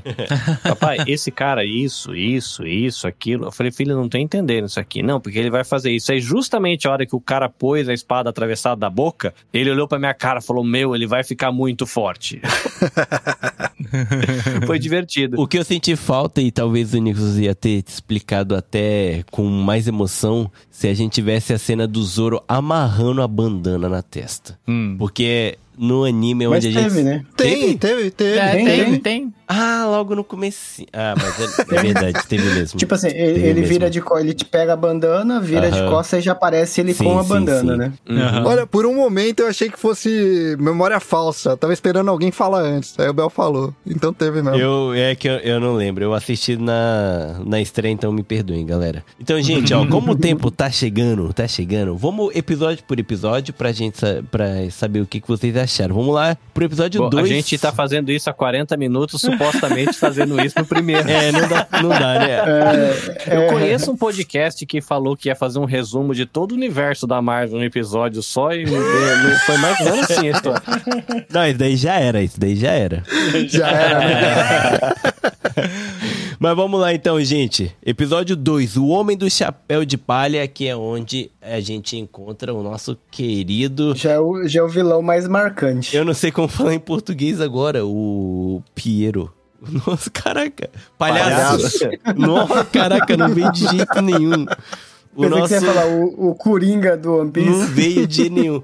Lá, episódio 2, o nosso Coringa, então. O que, que vocês acharam? Pô, eu vou te falar que eu fiquei com um pouco de medo de tá sendo um coringa do One Piece mesmo, mas ainda bem que não foi, né, cara? É verdade. Corria o risco. Eu achei que foi um dos personagens mais foda da série, Foi, cara. cara. Foi. Aliás, Vocês- ia ser um não, desperdício vocês- deixar ele fora depois desses episódios dele, né? E realmente não deixaram. Colocaram ele um pouco mais pra frente também, né? Se eu comentei pra vocês que eu achava que o CGI lá do, da- do poder do Ruffy ia ficar tosco, imagina o do Bug o que, que eu pensava. É né? verdade, né, cara? É Não, cara, esse, esse anime, ele tinha tudo pra dar errado em, em live action. Eu não conseguia ver isso daqui como live action. Não, esse é o Verdade. anime, é o principal que daria errado, cara. É o único que eu penso assim, esse daqui vai ser uma merda em live action, tá ligado? A sensação que eu tive, tendo contato, o pouco que eu tive de contato com a obra, que eles fizeram uma adaptação que coube bem no mundo real. Porque quando eu fiquei imaginando, o máximo que eu sabia que o Luffy esticava. Aham. Eu falei, velho, eles começaram a esticar o Luffy, vai ficar a coisa mais ridícula do mundo. Vai ser muito ruim esse negócio. Eu só vou assistir porque o pequeno vai gostar. Aham. E eles conseguiram encontrar, pelo menos do meu ponto de vista, um ponto de equilíbrio. Porque, cara, não tem como trazer o universo do anime pra dentro desse filme. Ia ficar um negócio muito estranho, porque é um universo esquisito, né? Mano, coube tão bem que até o Kobe ficou bom. É, mas eles estão criando esse mundo, eles estão criando esse mundo. Então, só que pega pra analisar, o universo do mangá, do anime, tá nessa série. Tá pra caramba, cara. Eles, eles foram muito fiéis, cara. O cara com mão de machado, velho. O Morgan, né? Sim, sim. É. A estética que eles colocaram pra esse seriado, cara, ela consegue abraçar tanto a realidade quanto a, a fantasia de um anime, sabe? A, o- a estética do anime tá toda ali. Você Concordo, enxerga, concordo. você enxerga em, em muita coisa, cara. Sabe quem concorda com isso, Juca? Hum? Sabe o escritor de Gantz? Ele Sim, tweetou sim, sim, sobre sim. isso. Ele falou assim, ó, e esse daqui, o One Piece tá de referência pra vocês entender que o criador da obra tem que estar presente em Uhum. qualquer live action pra saber o que fazer. Olha, eu não conheço todo o universo do, do One Piece, deve estar muito claro pra todo mundo. Mas me deu muita vontade de visitar esse negócio do mesmo jeito que a galera tá indo visitar os parques onde tem o universo lá do Harry Potter. É. tem no Laguna, no Laguna tem. Cara, sabe uma coisa que me doeu o coração profundamente? Quando eles saíram com o navio e o cara da Marine jogou aquela bomba que quebrou os balaústres do navio. Cara, me doeu muito meu coração. Eu falei, não, Verdade. velho, quebra não. Acabaram de ganhar o negócio. Exatamente. Vitão, dá mais uma ou duas temporadas pra ver se o Carlinhos não vai querer ver pelo menos um pouquinho do anime. É, exatamente. Vai ter gente chorando igual a gente chorou no anime. Pô, demais, cara. E assim, eu, eu não sei se vocês pegaram, gente, mas o Bug, ele, depois que o Luffy prende o corpo e dá o Gomu Gomu no Bazooka e manda pro espaço, ele só aparece no, nas histórias de, nas historinhas de capa. É, no- Várias vezes, no- pode é E, verdade. e eles trouxeram isso pro live action. O Bug teve a aventura dele de capa no live action de uma forma adaptada. Ele esteve É, presente em tudo, né? só com a cabeça ele teve a aventura do Bug, tá ligado? Isso foi pra mim sensacional, cara. Aquela forma pequenininha dele, cara, eu achei hum, sensacional, cara. Achei sensacional, mano. Aquilo tem no mangá ou no anime? No mangá, Carlinhos, se você for ver o, man- o anime, não tem. É só no mangá que é a historinha de capa. Tipo, cada capítulo tem uma historinha de capa. E o, a aventura do Bug é uma aventurinha de historinha de capa. Então não tem no anime principal. Aham. Então é só pra quem lê. E ele tem essa aventura gigantesca mesmo. O Bug tem a aventurinha dele só com a cabeça. No caso, no, no mangá, é a cabeça, só a mão e as pernas. Aham. Só que eles trouxeram só como a cabeça. E, cara, foi sensacional. O corpo tava lá preso no Arlon Park. Tava, tava, cara. Ficou muito legal. É, eu me diverti com essa cena, porque quando começou a jogar as coisas na caixa, eu falei, pô, verdade, né? Uma solução inteligente pra É. resolver com um cara que fica todo picado, né? Mas na hora que colou os pedaços, me surpreendeu, eu dei muita risada, porque eu falei, nossa, não tinha me passado pela cabeça a ideia de que o que sobra dá pra colar, né? Eu queria saber se o Bel, o Renin e o Juca assistiu em japonês o Bug falando. Não, não, Não assisti, vi, cara. cara. Não Depois assisti. desse episódio, vai lá na Netflix e vai no episódio e coloca dublado em japonês. Mano, a cabeça de vocês vai estourar de um ponto de tão foda que tá. Caramba, cara. Agora vamos lá pro episódio 3, o contador de história, quando a gente conhece nosso querido Usopp. Já vou começar dizendo que é o meu personagem infantil despreferível. se é que existe essa Como palavra. assim, mano? Como assim? Você não gosta do Soap? Não, o personagem infantil no live action que eu menos gostei. Ah, o infa- a- a- ele, ele como criança, você diz? Isso, isso. Ah, saquei, tá, saquei, entendi. saquei. Aham. Caraca, Que o Bel, porra. o Bel discutiu com 30 segundos de cena, pô. Mas o, o, o, o personagem, o Sop, o, o, ator principal do Sop, cara, eu achei do cara. Cara, eu gostei muito do Sop, cara. Não, eu achei que faltou uma coisa. Eu achei que faltou uma coisa. O nariz. É. eu, eu, como sendo uma pessoa de nariz avantajada, é lógico que eu vou sentir falta do nariz avantajado, né, cara? Mano, mas é, foi interessante, né? Eles trazer o Sopo sem o narigão, que é a característica dele, né? Sim, sim, sim, sim. Uhum. Mas é, eu entendi bem pelo beijinho deles lá. É, cara, eu achei o beijo meio desnecessário, na real, mas tá valendo, tá valendo. Mano, eu- sem brincadeira, eu esperava por aquele beijo. Eu sempre esperei por aquele beijo. Há 20 anos. Sério. Eu, quando vi aquele beijo, eu juro pra você, eu acho que até tô com menos katakuri, tá ligado? Com menos dor no ombro. Ah, meu Deus. pra mim foi um bagulho assim muito gostoso. E outra coisa, eu não sei se vocês tiveram a mesma impressão do que eu. O episódio 3 e o 4, né, que é onde eles estão lá na, na mansão da, da Kaia, Da Kaia. Uhum. não foi um bagulho quase Fred Krueger? Puta, foi, cara. Foi. Foi, Foi. um terror, né? Foi. Um suspense terror, né? Foi, foi. Pô, eu senti falta dos pirralhos, mano. Ah, o Tamaneg e o... É, eu senti falta Sim, dele. aham. É, mas eu eu entendo que, porra, não dá pra colocar. Não cabe, cara. É uma vila que teria que colocar também. e dá pra entender, tá ligado? Mas Não, e toda uma outra treta, né? Na beira, na, no, no mar mesmo, né? Levar eles pro mar e tal. É, e o, o Michael Jackson com o Steve Nossa, Tyler chegando. sim, Não, cara. cara, olha aí. Isso Sim, é uma parada que eu ia comentar com vocês.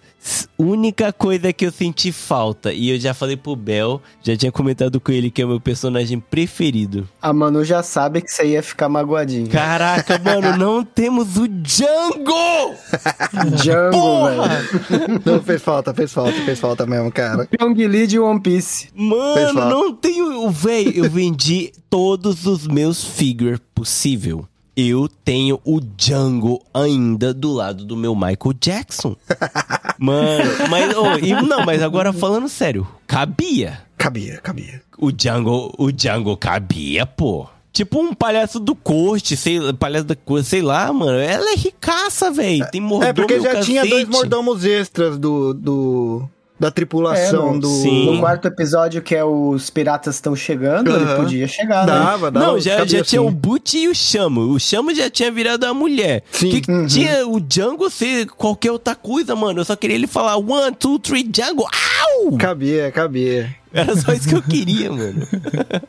e ele andando de moonwalk, era só isso que eu queria. Cara, mas eu, eu- ser- será que será que eles será que eles não, não cortaram exatamente por causa disso pra não, não levar essa é, Muito galhofa. É, galhofa. essa e essa é, essa e essa parte assim Aham. tipo é muito parecido com o Michael Jackson. A gente não, não vamos colocar nada assim, né? Não, porque o, o, o Django, o Django no mangá e no anime, eu não sei se você lembra, ele só anda de moonwalk, tá? Ele Sim, não sim, sim. sim, sim. Ah, e outra coisa, gente, eu não sei se vocês pegaram essa referência, e se eu estiver viajando, eu quero que vocês me corrijam. Vocês lembram por que, que o Zoro demorou tanto pra ajudar o Sop no mangá? No mangá? No mangá. Depois que ele derrotou os irmãos, o, o Butch e o Shabula. Lembra Puta, que não lembro, cara. eles derramaram óleo na subida, Ah, lembro, na lembro. rampa? E ele Ah, demorou pra cacete. Pra E eles aham. transformaram isso nele subir no poço, velho. Verdade. Trazendo um Ah, flashback. Nossa, é mesmo. Verdade, eu não tinha pego essa referência. Eles, eles adaptaram essa cena do Zoro demorar pra chegar dessa forma. Eu entendi pelo menos assim. E, mano, Tá. Não, é verdade, Mano. é isso mesmo. eu, eu só percebi isso de- na segunda vez e minha cabeça explodiu. Eu falei, se eu estiver viajando, eu não sei, mas eu vou ter que perguntar isso aqui no episódio. Eu não, não lembrava Não. disso- não, mas eu acho que pode, pode ser isso mesmo, cara. É, faz todo Uhum, sentido. Faz todo sentido. Uhum. Ficou muito bom, ficou muito bom. Ficou muito bom. E outra coisa, cara, uma parada que a gente esperou anos e anos e anos e anos e anos e anos pra entender. No live action, eles já trouxeram que a Kuina, o, o sobrenome dela é Shimotsuki, cara.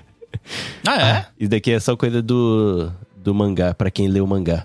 Eu não li o mangá. Pra quem. Ai, desculpa, então vamos pular essa parte. Não vou trazer spoiler. Não, não, agora explica. Eu li, mas não tô lembrando nada disso, cara. A gente teve agora, né, a parte do samurai lutando contra o Kaido no mangá, né? No anime ainda tá rolando a luta. E o Zoro, ele é descendente de Shimotsuki, que é um dos samurais que fugiu de Wano pra ter a vida Hum, comum.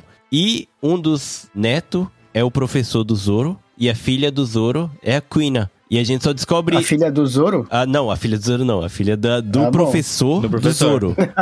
Aham. E a gente não sabia. A gente só descobriu agora que Uhum. esse professor do Zoro é Shimotsuki, que tem a ligação direto com o Wano. Kuni, né? Uhum. Com o samurai de Wano. E a gente descobriu agora que tem o Shimotsuki, que é a descendência do Zoro também. E, Uhum. e a Kuina é, liga, ela é ligada direta com o povo de Wano. E a gente só descobriu Uhum. isso agora, lendo o mangá. E no live action já trouxe. Quando eles fazem o acordo dele, o Zoro fala assim: Eu, Roronoa Zoro, prometo que você é o, o maior espadachim do mundo e tal, tal, tal. Aí ela fala: Aham. Eu, Shimotsuki Kuina, você é a maior espadachim e tal. E eles fazem a promessa. Saquei. Já trouxe direto no live action, tá ligado? Tipo, pau, tô nem aí. Uma, uma coisa recente mesmo, né? Uhum. Então, Vitão, eu me retrato aqui, eu não cheguei nessa parte do mangá, não li. Ixi. É. Então, É uma coisa que dá pra reparar no, no live action, né? Que eles já pegam todo esse mundo que já tá formado e já condensam algumas coisas ali, né? Que Sim. nem, é, uma coisa que todo mundo comentou foi a cena mesmo da execução do Roger, né? No começo, que a gente nem comentou, né? mano, e que cena! E que Foi cena, muito da hora, Cara, foi foda. Mano, ali me trouxe. Eu me arrepiei. Primeiro, sou fã de One Piece, mas eu também. Eu sou muito fã de Piratas do Caribe, cara. Eu gosto demais. eu, eu li os livros, que saiu depois dos filmes. Eu li o livro do filme, tá? Na escola. E eu sou fã do filme. E me trouxe muito essa vibe. Porque o Roger, ele é o pirata. Dente podre, sujo, podre, imundo. Uhum. Ele É. é o pirata, tá ligado? Mano, o- essa execução do Roger nessa adaptação tá, mano, incrível demais. É, e aparecendo os outros piratas ali no, no meio da multidão, né? Que foi o- um desenho que o Oda refez muito tempo depois, né? Aham. Aparecendo os piratas do Novo Mundo. É, que foi os até no ano, né? Revolucionários. Fala- Contando a Isso. história do, do próprio Oden. É. É verdade. Pô, um, um comentário que eu preciso fazer também. Puta, vai rolar spoiler aqui, mas. A gente já tá soltando spoiler a, a, pra caralho aqui, então meio que foda-se, né? Quando você assiste a primeira vez a execução, e aí você olha o Garp lá, prestando atenção na, na conversa e tal, você fala, puta, que, que merda, né? O cara Hum, Cara, Quando você assiste de novo, pensando, puta, o Garp não é um cuzão. E aí você, você ouve de novo, ele encaixa muito certinho, como. Aham. O, puta, é- puta, o foda é que é um, um spoiler de um bagulho que vai lá pra frente, né, cara? Que não tem na série. É. É, eu tô falando de Wano, pô. Pode escrever. É assim, é, né, é que, é que o Carlinhos pode pegar, talvez, a referência se for falar, eu não quero estragar, estragar pra ele, entendeu? Foi mal, Carlinhos? Ele deu uma saída. Deu? É, ele falou que volta logo. Então aproveitar e vou falar, foda-se.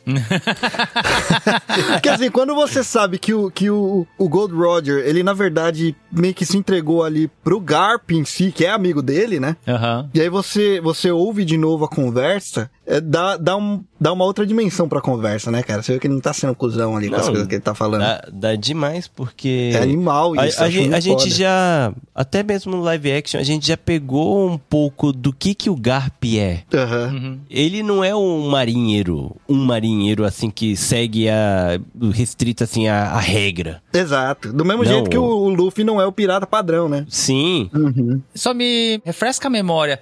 No mangá, no anime, quando eles falam que o Garp é avô do Luffy, foi tão cedo assim? Não demorou mais tempo, cara? não, não, Não, falaram. foi O próprio Garp fala. É lá na frente, é no Water 7, depois que o Frank vira amigo. É só mais pra frente mesmo. Então- Bem mais e- pra frente. Não, é que assim, o mais pra frente é relativo, né? Tipo, é no começo se você coloca em, em a dimensão de quantos episódios tem, assim. É, não, sim. É, não, mas. dimensão Mas cronológica. já é Exatamente. metade, metade, já é no episódio tipo 400, 350. É, pô. né? então eu, eu tinha, eu tinha uma lembrança assim de que ué, não, é- não acho que não foi tão rápido que foi falado isso, cara. Mas foi bom. Eu acho que acho que ficou de boa. Não, do mesmo jeito que eu fiquei surpreso da Nami lendo o livro do Mentiras do Norland pro Zoro. Nossa, foi muito foda, foi muito foda. Foi foda pra caralho, véi. Aham. Uhum. Eu me arrepiei Mano, a Nami com aquele livro e lendo, sem brincadeira. Eu que não, não tava esperando nada disso. O episódio acabou de É. começar. Mano, eu juro pra vocês. Foi arrepiando da minha unha até o meu mamilo. de um jeito assim, cara, inexplicável. É muito gostoso você conhecer a obra e pegar esses detalhezinhos, cara. E isso foi incrível. E, mano, que cenário é o Baratier? Que Nossa, é, cenário cara. é o Baratier? Foi bem legal mesmo. Pô, a gente já vai pro Baratier, mano? Mano, eu não sei. O que, que a gente tá falando, cara? Eu não. A gente tava acabando o episódio 3. É. Caraca, então vamos lá. vamos terminar o episódio 3. Eu até uma parada que me pegou. Eu não. Única coisa. Única coisa da série que eu não gostei foi o Curahadouro. Hum, eu já achei É, interessante. eu achei ele, ele bem parecido, mano. Eu achei ele, tipo, meh. Não me, me trouxe o. Como posso dizer? Ah, A raiva. Não, a- não raiva, mas esse negócio de desespero é ameaça que o Curahadouro do mangá trouxe. É então, mas aí é por causa do lance de, pô, não teve como colocar a vila ali. Ali, porra, tava praticamente a vila toda em perigo, sem eles nem saberem disso daí. Então deu uma. É, É. uma emergência diferente, tá ligado? É, emergência mais ali da, Aham. da, da Caia mesmo, É. né? Não, mas E é essa. o, o fato dele, dele ter feito o, o bagulhinho lá com, com os óculos já me ganhou. Ah, sim. É a justo. mãozinha. aham. Ô, pior que eu, eu sempre falei, eu não sou fã de filme de terror, porque eu sou um bundão cagão, tenho medo pra cacete. e eu fiquei tenso nesses episódios. Tanto no, no- nos dois episódios que é, a Uhum.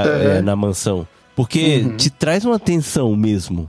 Tá ligado? Tipo, no, no- ele no armário escondido, a Nami e o Luffy.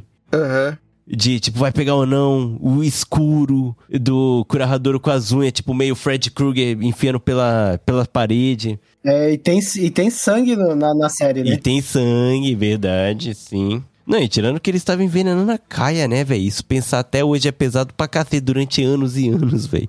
Não, e Aham. outra, o Mary morreu, brother. Porra, Aham. cara, mataram o Mary, mano. O Mary morreu, velho. cara. Pô, fiquei triste que mataram o Mary. Mano, eu não acreditei quando mataram o Mary, velho. Eu falei, caraca, é isso mesmo.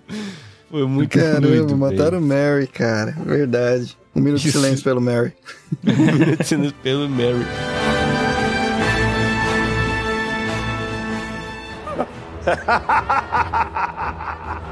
You want to know where my treasure is? I'll tell you. Wealth, fame, power. I found everything this world has to offer. Free yourselves. Take to the seas. My treasure is yours to find.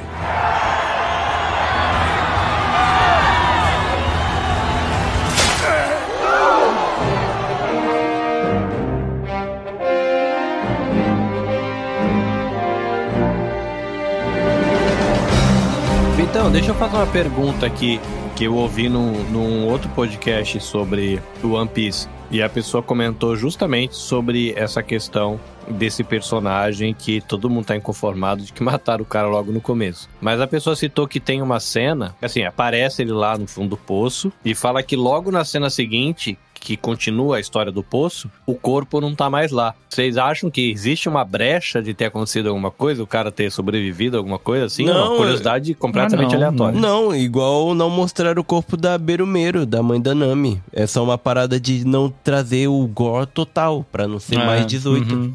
É só um negócio pra não pesar mais a, a série. Porque mostrou ele morto. Não tem como. Uhum. O, É. o, o Curahadouro Assim, atravessou o coração dele, velho. É, mostrar o outro, o Zoro cortando o cara no meio pode, Pode, mas pode. essas outras coisas não pode, não. Mas tá aí, tá aí uma parada que eu gostei, cara, do Zoro. Sabe por quê? No anime, o Zoro, ele é um re- caçador de recompensa. O que que um caçador Com de recompensa? certeza. Levar a cabeça do cara e ganhar a recompensa. Ele é um matador. E pode Sim. ver, na série, quem é o único cara que mata? Geral. Corta sem dó. E aparece sangue e o cacete. Uhum. O Zoro, velho. E eu gostei do Zoro disso. Ele é esse cara. A gente precisa de alguém no bando que vai matar. Uhum. Tô achando. O Vitor tá tentando me convencer de alguma coisa, não tá não? Eu acho que não, acho que não, cara. É... Né, mas Mas foi, foi, foi legal também. A, o finalzinho ali, a, a gente se emocionou com eles ganhando um navio. Como que é mesmo o nome do navio? Eu até esqueci. Go-? Going Mary. É, eu, gos- eu gostei do Luffy nomear, porque o Thousand Sunny também foi meia ideia do Luffy, tá ligado? Então, pra mim não foi estranho, que já conheci mais pra frente. Então, mas me doeu um pouquinho o Mary ter. Pra mim, doeu mais o Mary ter morrido do que o Sopo ter beijado a Kaia. Ah, sim, com certeza, cara. Sem dúvida. Porque o Sopo beijando a Kaia, eu não sei vocês, mas eu tava aplaudindo, porque eu esperei isso há 25 anos. porque é canônico, cara. Todo mundo sabe que eles são apaixonados. Quando apareceu o cartaz do Luffy de procurado, a Kaia nem viu o Luffy. Ela viu É o. Sopo de costa, brother. A primeira fala dela é: Ah, o Sopo-san. É verdade. O amor tá no ar, véi. Só não respira quem não quer. Mas assim, eu gostei do final, o Zoro metendo a porrada nos irmãos. Eu gostei também do, do gatinho lá, como é que era o nome do? Do Chama, ser mulher. Eu gostei Ah, dessa tá. adaptação. Pra mim caiu muito bem. eu gostei demais por, por ele ser mordomo, porque no mangá eles não são. Eles estão lá no navio esperando. Então, como adaptação, pra mim foi muito bom. Então, eu gostei pra caramba, mas eu quero muito ir logo pro episódio 5 e 6, que é no Baratie. Bora.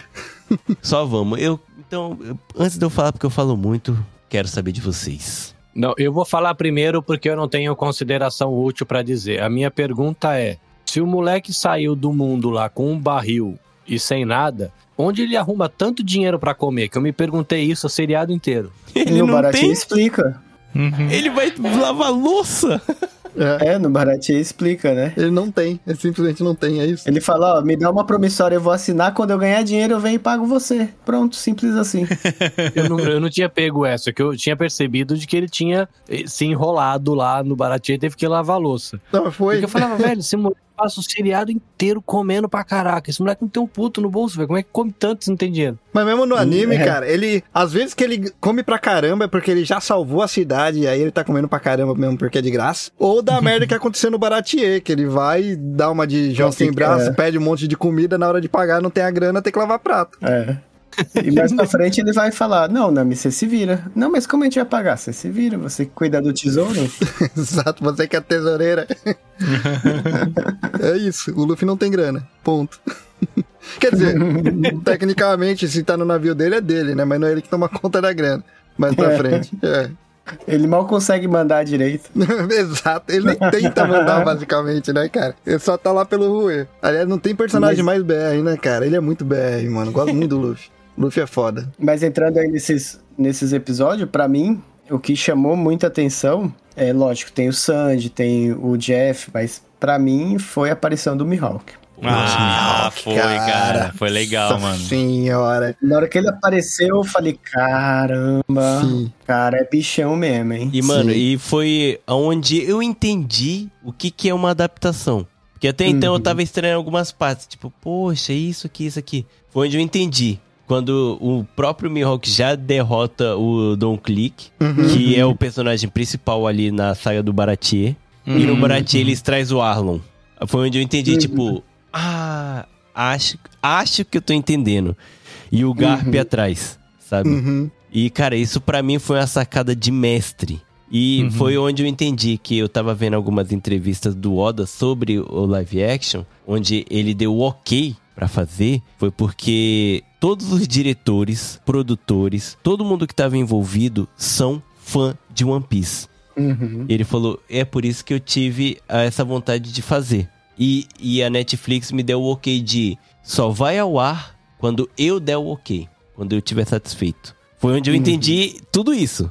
Naquele momento. De tipo, mano, isso tá indo pra um caminho que até eu que sei como é o anime e tal, tá muito da hora de ver. Parece uma outra história, mas ainda seguindo. Fica bem dinâmico, né? É, tipo, porra, foi. Eu ficava curioso a cada episódio de saber o que ia acontecer. Mesmo sabendo que os eventos canônicos, né, do mangá, Uhum. a gente já tava esperando, mas o que. Como vai acontecer até lá, tá ligado? Isso, É. isso foi o que me prendeu e que me deixou surpreso demais. E, e os detalhezinhos, né? Ah, eles não, não- eles começam a amarrar as coisas, que nem a gente veio lá no comecinho, o episódio lá do Morgan, ele falando, ah, eu sou o bichão aqui da marinha, derrotei não sei quem, não sei quem, o bando do Kuroneko. Aham. Então ele já fala o que ele fez, e aí lá quando a gente vai ver o Prahadouro, Aham. a gente vê ele falando, né, que ele teve que se fingir de morto e tal. Então você vai vendo que eles vão pegando umas coisinhas e vão amarrando, né? E o próprio Herumepo falando, é impossível ser o dos Kuroneko porque o meu pai matou, não sei o quê. Exatamente. Aham. E essa, essa cena do Mihawk mesmo, que pelo menos no anime só é citada que o Mihawk tinha destruído a frota do Don Krieg, né? Aham. Por isso que ele vai lá pro Baratie. Tem um detalhezinho, cara, em toda a série que eu acho muito legal. Cada vez que aparece um dos grandes piratas, aparece o, a- o cartaz de procura-se na cara deles. Cartaz, né, mano? Isso é muito maneiro, velho. E cada um tem uma interação, né? Assim, cada um tem uma Uhum. interação. E quando aparece do Mihawk, velho, ele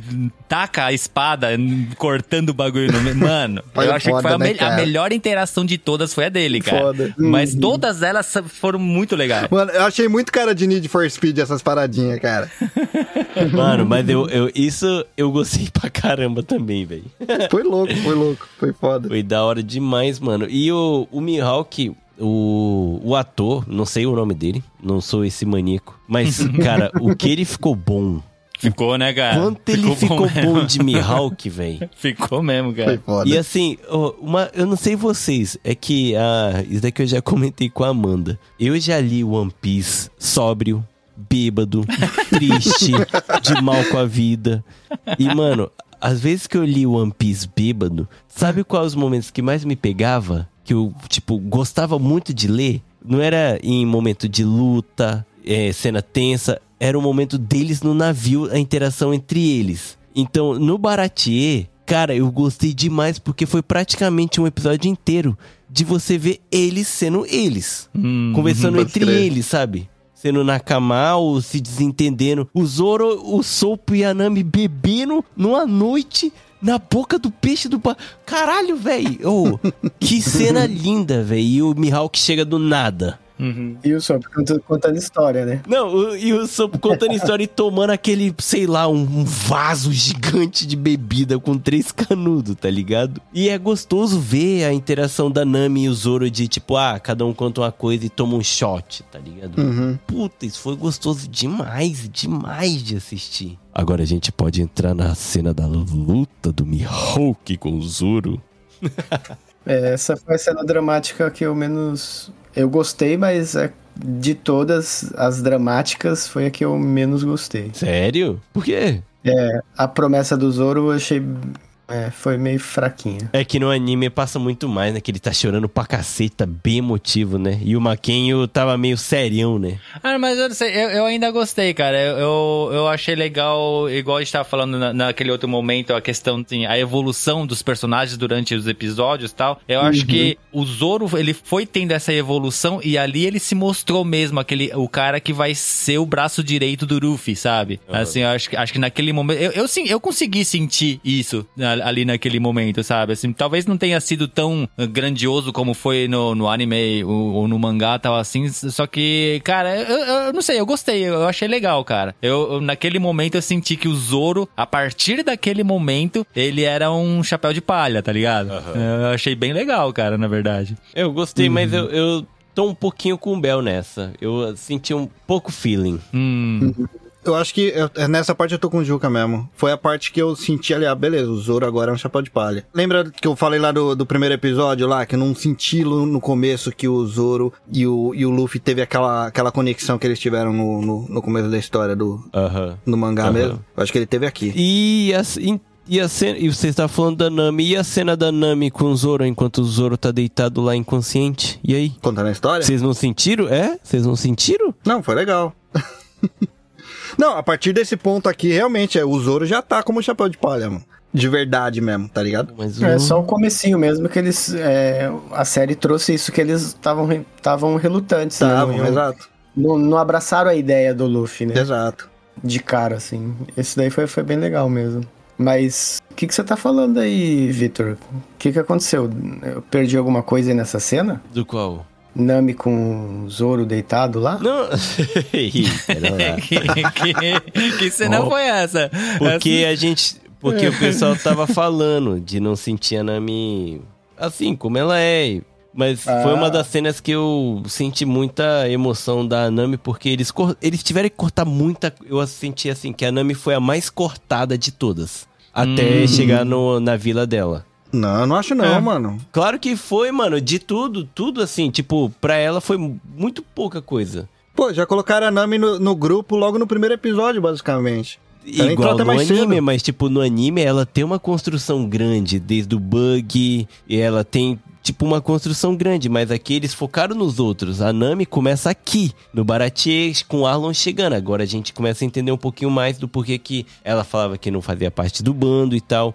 Mas onde ela começa a abrir. Não, porra, logo no primeiro episódio a Nami tem maior importância lá já. Não, mas eu tô falando de se abrir assim, como pessoa, de você entender o que, que ela tá passando. Tipo, que é uma personagem complexa. Sim, é, mas aí eu acho que é por causa do, da personalidade que colocaram nela nesse, nessa série, mano. Que ela era uma pessoa mais fechada mesmo. Do, o- a personalidade dela é mais fechada nessa, nessa série do que no anime, tá ligado? Esse aí foi, foi aquele lá que eu tava, eu tava comentando no começo, que a, a Nami foi a personagem que mais demorou pra eu ter uma, a- Pra a- ter uma aceitação, pra engatar pra mim, assim, né? E foi a- até algo que eu comentei com a Biju enquanto eu tava assistindo, né? Que já, ta- já tava assistindo até uma certa parte, daí eu comentei com ela que ah, só a Nami que ainda pra mim, tá, não sei, não, não tô sentindo muito e tal, mas até agora ainda não teve a apresentação dela, né? Assim, não, não contaram ainda o passado dela, talvez seja por causa disso. E realmente pra mim foi isso que aconteceu, porque quando chegou lá na vila dela e, e contou toda a parte dela, aí sim eu enxerguei a Nami.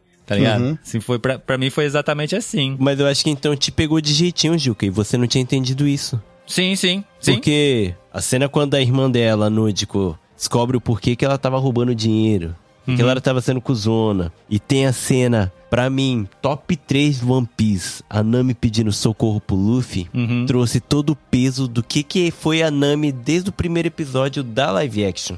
Hum. Uhum. Mano, aquela cena, eu juro pra vocês, eu assisti umas três horas atrás. e eu tava gritando com o Luffy. Atarimaida!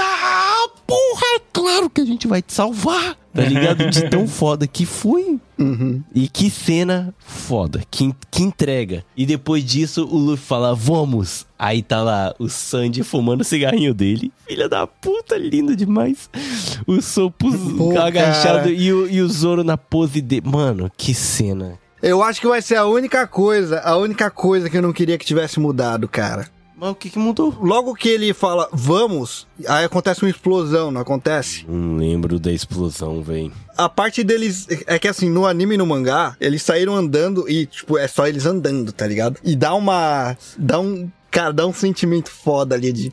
Puta, os caras estão indo assim, tá ligado? No mangá, eu sei exatamente. Aparece o Luffy com os braços pra cima, falando Atari Aham. Maida. Próxima cena, ele fala Ikuzou e ele tá passando no meio deles. E é só eles E indo. já tá na frente. E só eles Exato, indo? e é só eles indo, tá ligado? Esse tempinho, esse tempinho a mais que eles dão só deles indo, tá ligado? Eu queria que tivesse rolado no- na série, que essa Ah, te entendo. Acho que eu também gostaria de ter ouvido o barulhinho da sandália do Luffy batendo no pé e ia caminhando. Ele tá de sapatênis. Isso, cara. Ele tá sapatênis. Só, só eles indo, tá ligado?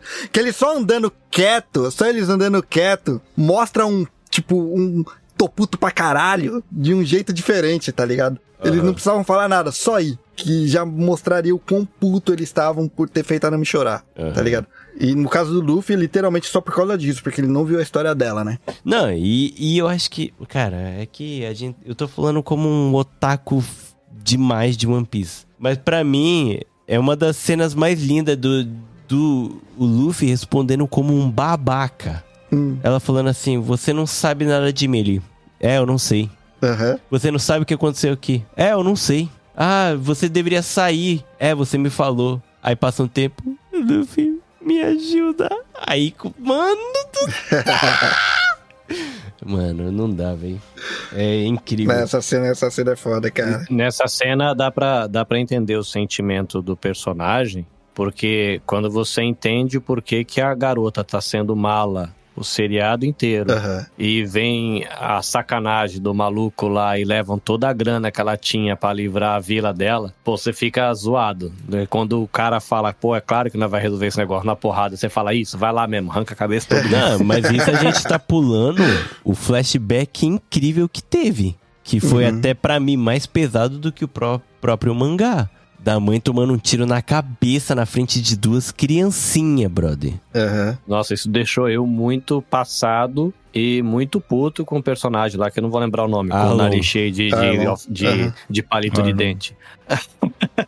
O Arlong é muito cuzão mesmo. Cara escroto, né, mano? Aí depois, assim, isso me fez um pegar um ranço com o personagem.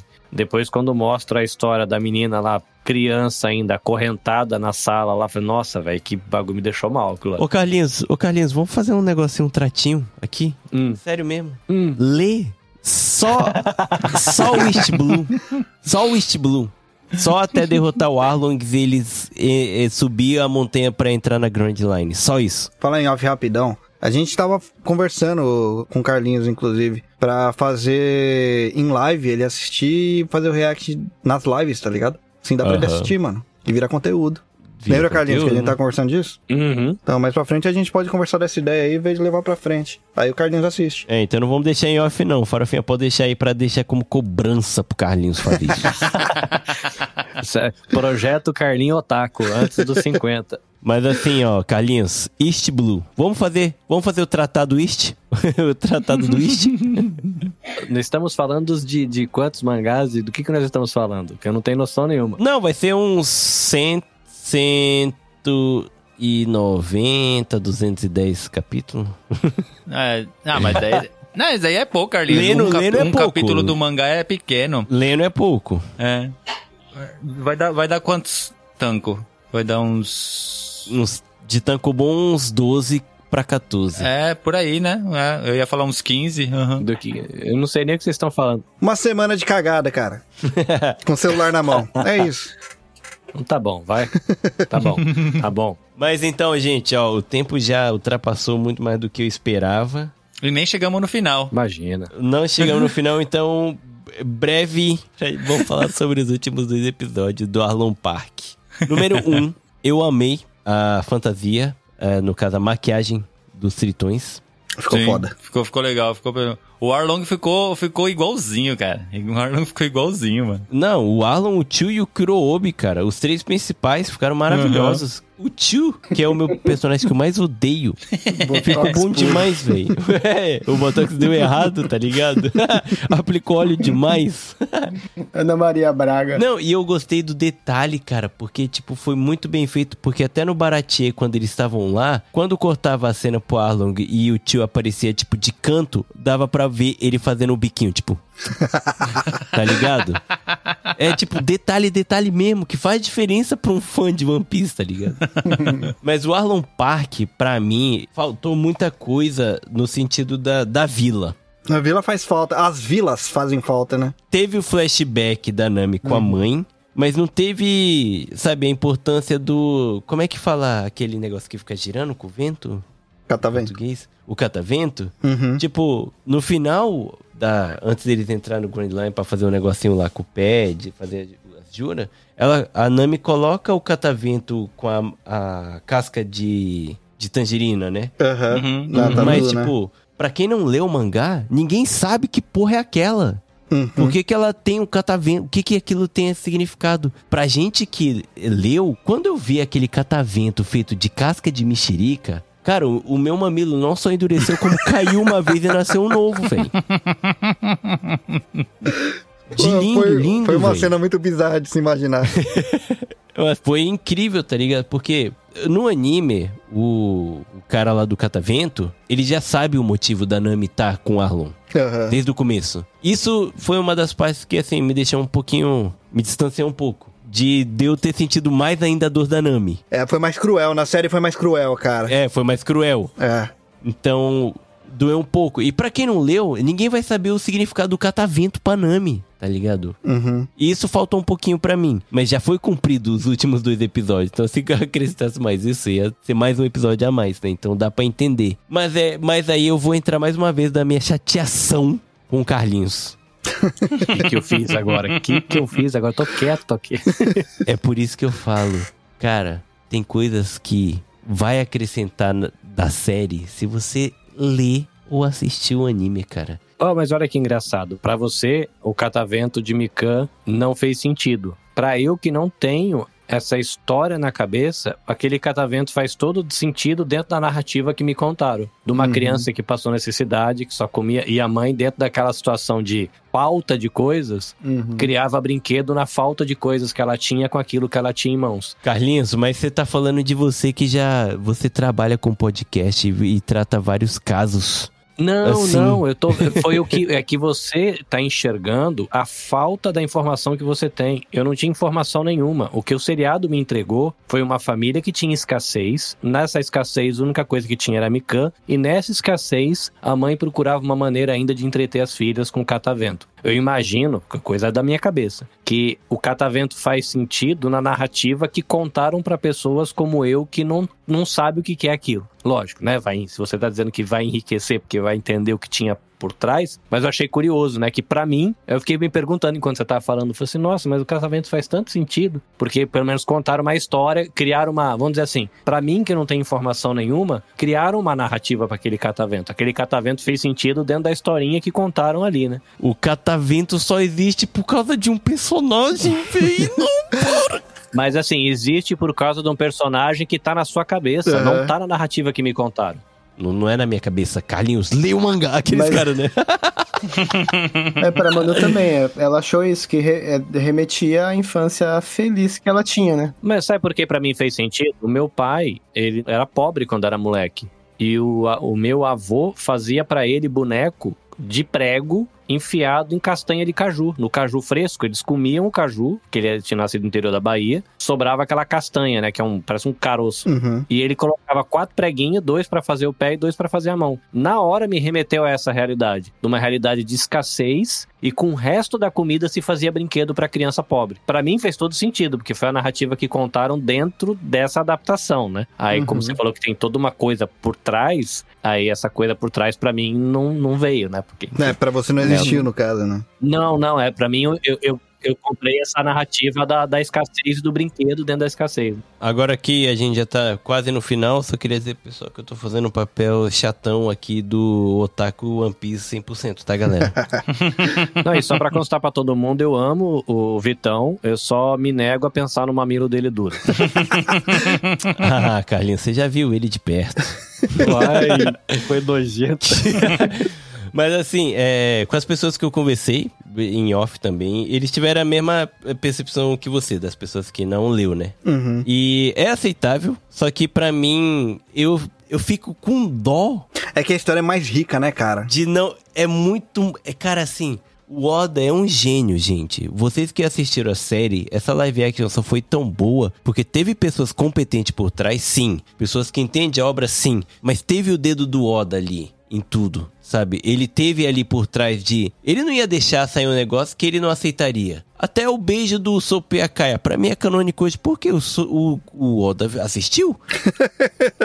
Eita, é justo. A, a série de One Piece, o Oda falou na entrevista dele, só vai ao ar depois que eu assisti tudo e eu der o ok. Se o Oda deu ok, é canônico. E pra mim, tudo, assim, foi muito bem entregue. Não, prova- provavelmente o Oda falou assim: putz, eu não coloquei isso no mangá, eu vou deixar fazer isso agora.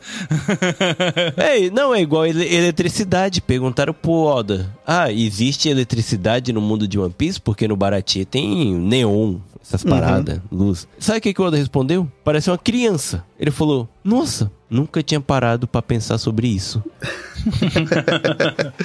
Pior que ele é o cara dos detalhes, né, cara? E ele é o cara do detalhe, mano.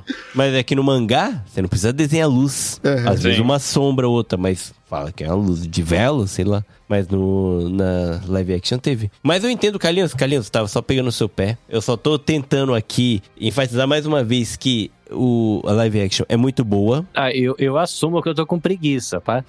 Mas, pra, pelo bem da nossa amizade, Ô, Farofinha, corta aí o, o Carlinhos já, rapidão.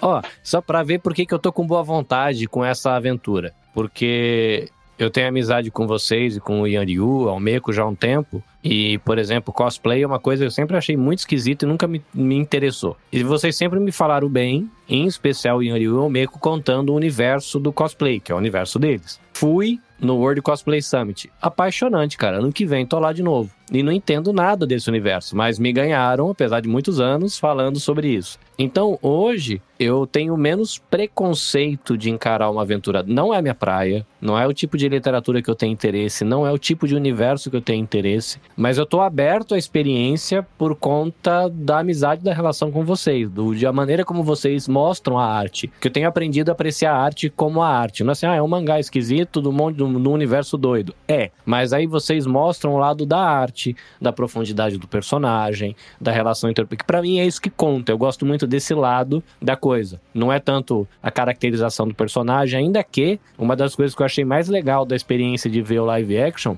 foi imaginar a galera fazendo cópia daquelas roupas pro World Cosplay Summit do ano que vem. Eu falei, mano, imagina para quem fica tentando imaginar como é que você transforma uma animação em roupa no mundo real, a galera pirada vendo a roupa do mundo real no live action. Para quem é desse universo, deve ter sido uma experiência muito louca. Isso é uma das coisas que me pegou. Eu não me preocupava muito com os efeitos especiais, tal, que eu ficava pirando lá nas perucas, na costura, como é que tava costurado as coisas, imaginando como é que o cara, a galera vai fazer isso no World Cosplay Summit do ano que vem. Então, assim, eu sou grato pela caminhada com vocês. Eu não sou otaku, nunca consumi conteúdo de japonês, não tenho paciência com tokusatsu, mas eu gosto de andar com vocês, aprender a respeitar essa arte, ainda que não seja o tipo de arte que eu tenho por hábito e por, sei lá, me sentir à vontade para consumir. Mas vocês me ensinam a ter respeito por essa arte, que eu acho isso uma coisa importante. Não é o tipo que eu me identifico, mas vocês me ensinam a ter respeito pela arte. Eu acho que já é um passo legal, né? Que estão quebrando o preconceito e abrindo uma janelinha para experiências novas para um cara cinquentão que nunca pegou um mangá na mão pra ler. Então, beleza, Carlinhos. Então, vamos fazer o trato East Blue.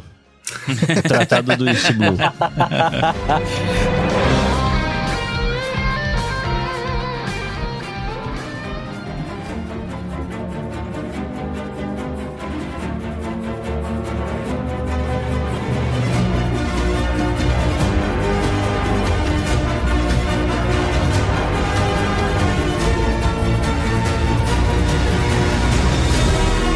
gente, agora já deu tempo. Infelizmente, acho que ficou. Cara, acho que deve ter ficado muita coisa pra gente conversar. Mas, eh, em geral, acho que deu pra bater um bom papo aqui. Então, pra gente finalizar aqui, vou perguntar de, da nota de 0 a 10 de cada um. Então, vamos começar pelo meu querido Juca. De Ó. 0 a 10, o que, que você achou da série?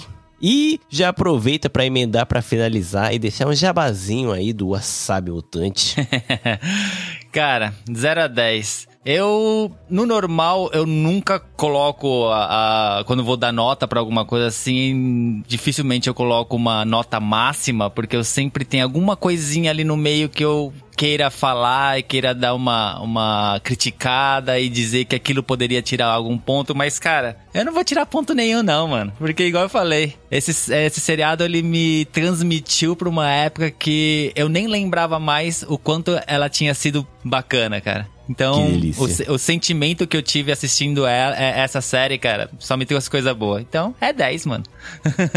Muito bom, muito bom. E se vocês quiserem saber um pouco mais sobre as coisas que eu faço por aqui, eu sou o Juca, lá do WasabiCast, o podcast do Wasabi Mutante, onde junto com a Biju a gente fala um pouquinho sobre as coisas da cultura pop, ou como ela gosta de dizer, de coisas de nerd, né? A cultura japonesa e o jeito que como a gente vive aqui no Japão. É só vocês procurarem nas redes sociais por Wasabi Mutante e nas melhores plataformas de podcast como o WasabiCast. Valeu, gente. Arigatou, Vitão. Valeu, Juca, tamo junto. E, Carlinhos, de 0 a 10, você como um cara que 10. não... 10. 10. Então já dá o 10 jabá. por quê? É, porque eu tinha expectativa de que ia ser um troço muito ruim, de uma temática que não me interessava e o seriado me ganhou. Os personagens me ganharam, as jornadas apresentadas ali me ganharam. Então, nota 10, diferente do que eu tô acostumado a consumir, mas gostei pra caramba. E se você tem curiosidade de saber o que esse tio que não tem nada de otaku, que não sabe nada e não sabe como que ele consegue ter amizade com esse povo otaku, arroba NabeCastJP e você vai conhecer os meus rolezinhos com podcast e o quanto é divertido ser podcasteiro e amigo amigo de, desse pessoal aqui do coletivo Podosfera Nipo Brasileira. Abraços. Aí, Carlinhos, já tem a ideia pro Brazilian Day. Vamos fazer um episódio sobre como é bom ser otaku. boa, boa. Muito obrigado. E Reni, de 0 a 10, o que, que você achou? E o jabazinho aí do Dropzilla e também lá do Prestart. Opa. Pô, cara, eu vou dar 9. Vou dar 9. Adorei, de verdade. Uma série que, cara, tanto é que eu assisti mais de uma vez, num tempo muito curto. Caralho, mano, essa série me fez assinar de novo a Netflix pra poder assistir. Olha aí. Já começa por aí. Mas lógico, a série não é, não é perfeita. A gente comentou até, inclusive, alguns, alguns problemas que a gente viu na série aqui, né? Mas a maior parte da série toda, assim, a gente curtiu pra caramba. Eu curti pra caramba. Então, tipo, não tem como eu dar 10, sendo que a gente apontou alguns problemas aqui. Mas ainda assim, porra, 9 é uma nota alta pra caramba, vai. É. É, pra uma série de oito episódios, pô. Não é não? Quer dizer que foi 100, mas faltou um episódio pra poder... é, vai aí, ó. Pode escrever. mas, cara, é uma série que deixou com expectativa aí pra uma segunda temporada, né? Vamos ver. Não, e vai ter, porque acabou com o Smoker. Nossa, o Smoker pode escrever, apareceu no final ainda. Foi bom demais. Foda, foda, foda. Não, é isso, cara. Essa série, essa série tá legal pra caralho. Eu esperava muito menos dela e, e acho que foi por isso daí também, né? A falta de expectativa deixou mais legal ainda do que né? Mas é isso, galera. Se vocês quiserem acompanhar um pouquinho do, do meu podcast lá, Dropzilla Cast, é, a gente tá em tudo quanto é canto aí como Dropzilla Cast mesmo, para facilitar a vida de todos que quiserem procurar, né? A gente fala um pouquinho lá de é, notícias do Japão, de uma forma bem escrachada. A gente também fala aí da cena musical, a gente traz notícias da ciência aí também, então quem quiser acompanhar tá lá. E o Press Start Cast, que é um outro podcast que eu faço parte, a gente conversa com brasileiros espalhados pelo mundo aí, junto com o Will. O Will, que aliás é o, o, o apresentador principal aí do Press Start Cast, né? Lá eu tô de, de co-host, né? E é isso, cara. Só procurar lá. Tá fácil de achar, inclusive. Valeu, Vitão. Valeu, galera, mano. Valeu, valeu. Bel Sandy 0 a 10, o que, que você achou da série aí? Cara, uma série hum, muito, muito bem adaptada. Tem um outro detalhezinho que às vezes causa um pouco de estranhamento. E só por isso eu vou dar 10. Porque foi muito boa. Eu achei assim. A questão dos atores encaixou muito bem. Aquele estranhamento que a gente normalmente tem, né, quando você vem de um anime para um live action, é, não houve ali. Foi bem natural, assim, para mim. Assistir que a história precisava ser adaptada, ser mais curta. Então, muita coisa assim, eu, eu achei que ficou melhor até, né? Como a questão de do Mihawk que a gente citou, né? De tá mostrando como que ele derrotou Don Krieg. É, outras coisinhas que a gente sentiu falta, que tem o cachorrinho, o Chocho lá, que todo mundo ama. Sim. Mas a gente viu, assim, de passagenzinho um cachorrinho ali, viu o prefeito da cidade também, então... E o, o Gin também, né? A gente não comentou. O Gin que o Sandy faz a comida, que chega faminto lá, É que era do grupo do, da frota do Don Krieg, né? Verdade. Então tem, tem uns detalhezinhos assim que a história toda não é contada, mas pra gente que já leu, que já assistiu, eles deixam esses easter eggs, assim, esses, essas pitadinhas só pra deixar a gente com o coraçãozinho mais quentinho, né? Então acho que isso já valeu a pena. E só o fato de trazer mais gente pra, pra conhecer One Piece, pra amar essa, essa série, esse anime, esse mangá, eu acho que já, já é excelente, né? Eu só dou 10 porque não, não pode dar mais. É bom demais. Eu concordo completamente com você. Eu também dou 10, apesar de uma coisa ou outra que a gente sente falta, mas isso é porque a gente às vezes é muito chatão por ter lido a obra tantas vezes, né? Acaba querendo mais, mas pra ter resumido East Blue em oito episódios de uma hora, foi perfeito, maravilhoso, eu adorei, foi muito bom. E, cara, eu só espero que as pessoas que assistiu tenham um pouquinho mais de interesse, assim, de quem sabe ler, né? Pelo menos o East Blue. Não sei porquê, mas eu tenho a impressão que foi comigo essa, mas enfim. Foi direcionado, É, né? Mas brincadeiras à parte, é bem. Eu gosto demais de ter essa conversa aqui com o pessoal, conversando sobre o que a gente gosta. E para quem não assistiu a série, mas ouviu aqui o episódio, é, vai lá, corre assiste que vocês não vão perder nada, na verdade só vão ganhar, que é uma série incrível, até para quem não gosta muito de fantasia, essas coisas, é uma série assim que cativa muito pelos personagens. Então eu aconselho demais e eu sempre vou falar que One Piece é a obra da minha vida. Galera, vão lá. Quem puder ler, leia. Quem puder assistir, assiste tudo. E se você assistiu tudo, manda aí um e-mail pra gente do que, que vocês acharam da série. Que se tiver e-mail suficiente, a gente vai gravar um episódio lendo é, o e-mail do que vocês acharam da série e comentando sobre o que, que vocês acharam. Não discordando, apenas conversando, né? Batendo um papo sobre isso. Galera, tá chegando o Halloween. Se você tem alguma história de terror ou alguma história que você passou um medinho ou algum amigo seu contou uma história tenebrosa e você quer compartilhar aqui com a gente, por favor, manda aqui pra gente que a gente vai estar tá gravando mais um episódio da série dos relatos sobrenaturais dos ouvintes, já que o Halloween tá chegando. Falta pouco tempo, então se vocês puderem aí tá mandando pra gente o mais rápido possível e a gente vai estar tá muito agradecido. Então é isso, galera. Até o próximo episódio. Um beijo, beijo, abraço e tchau, tchau. Falou, tchau, tchau. Falou. Sayonara. Falou.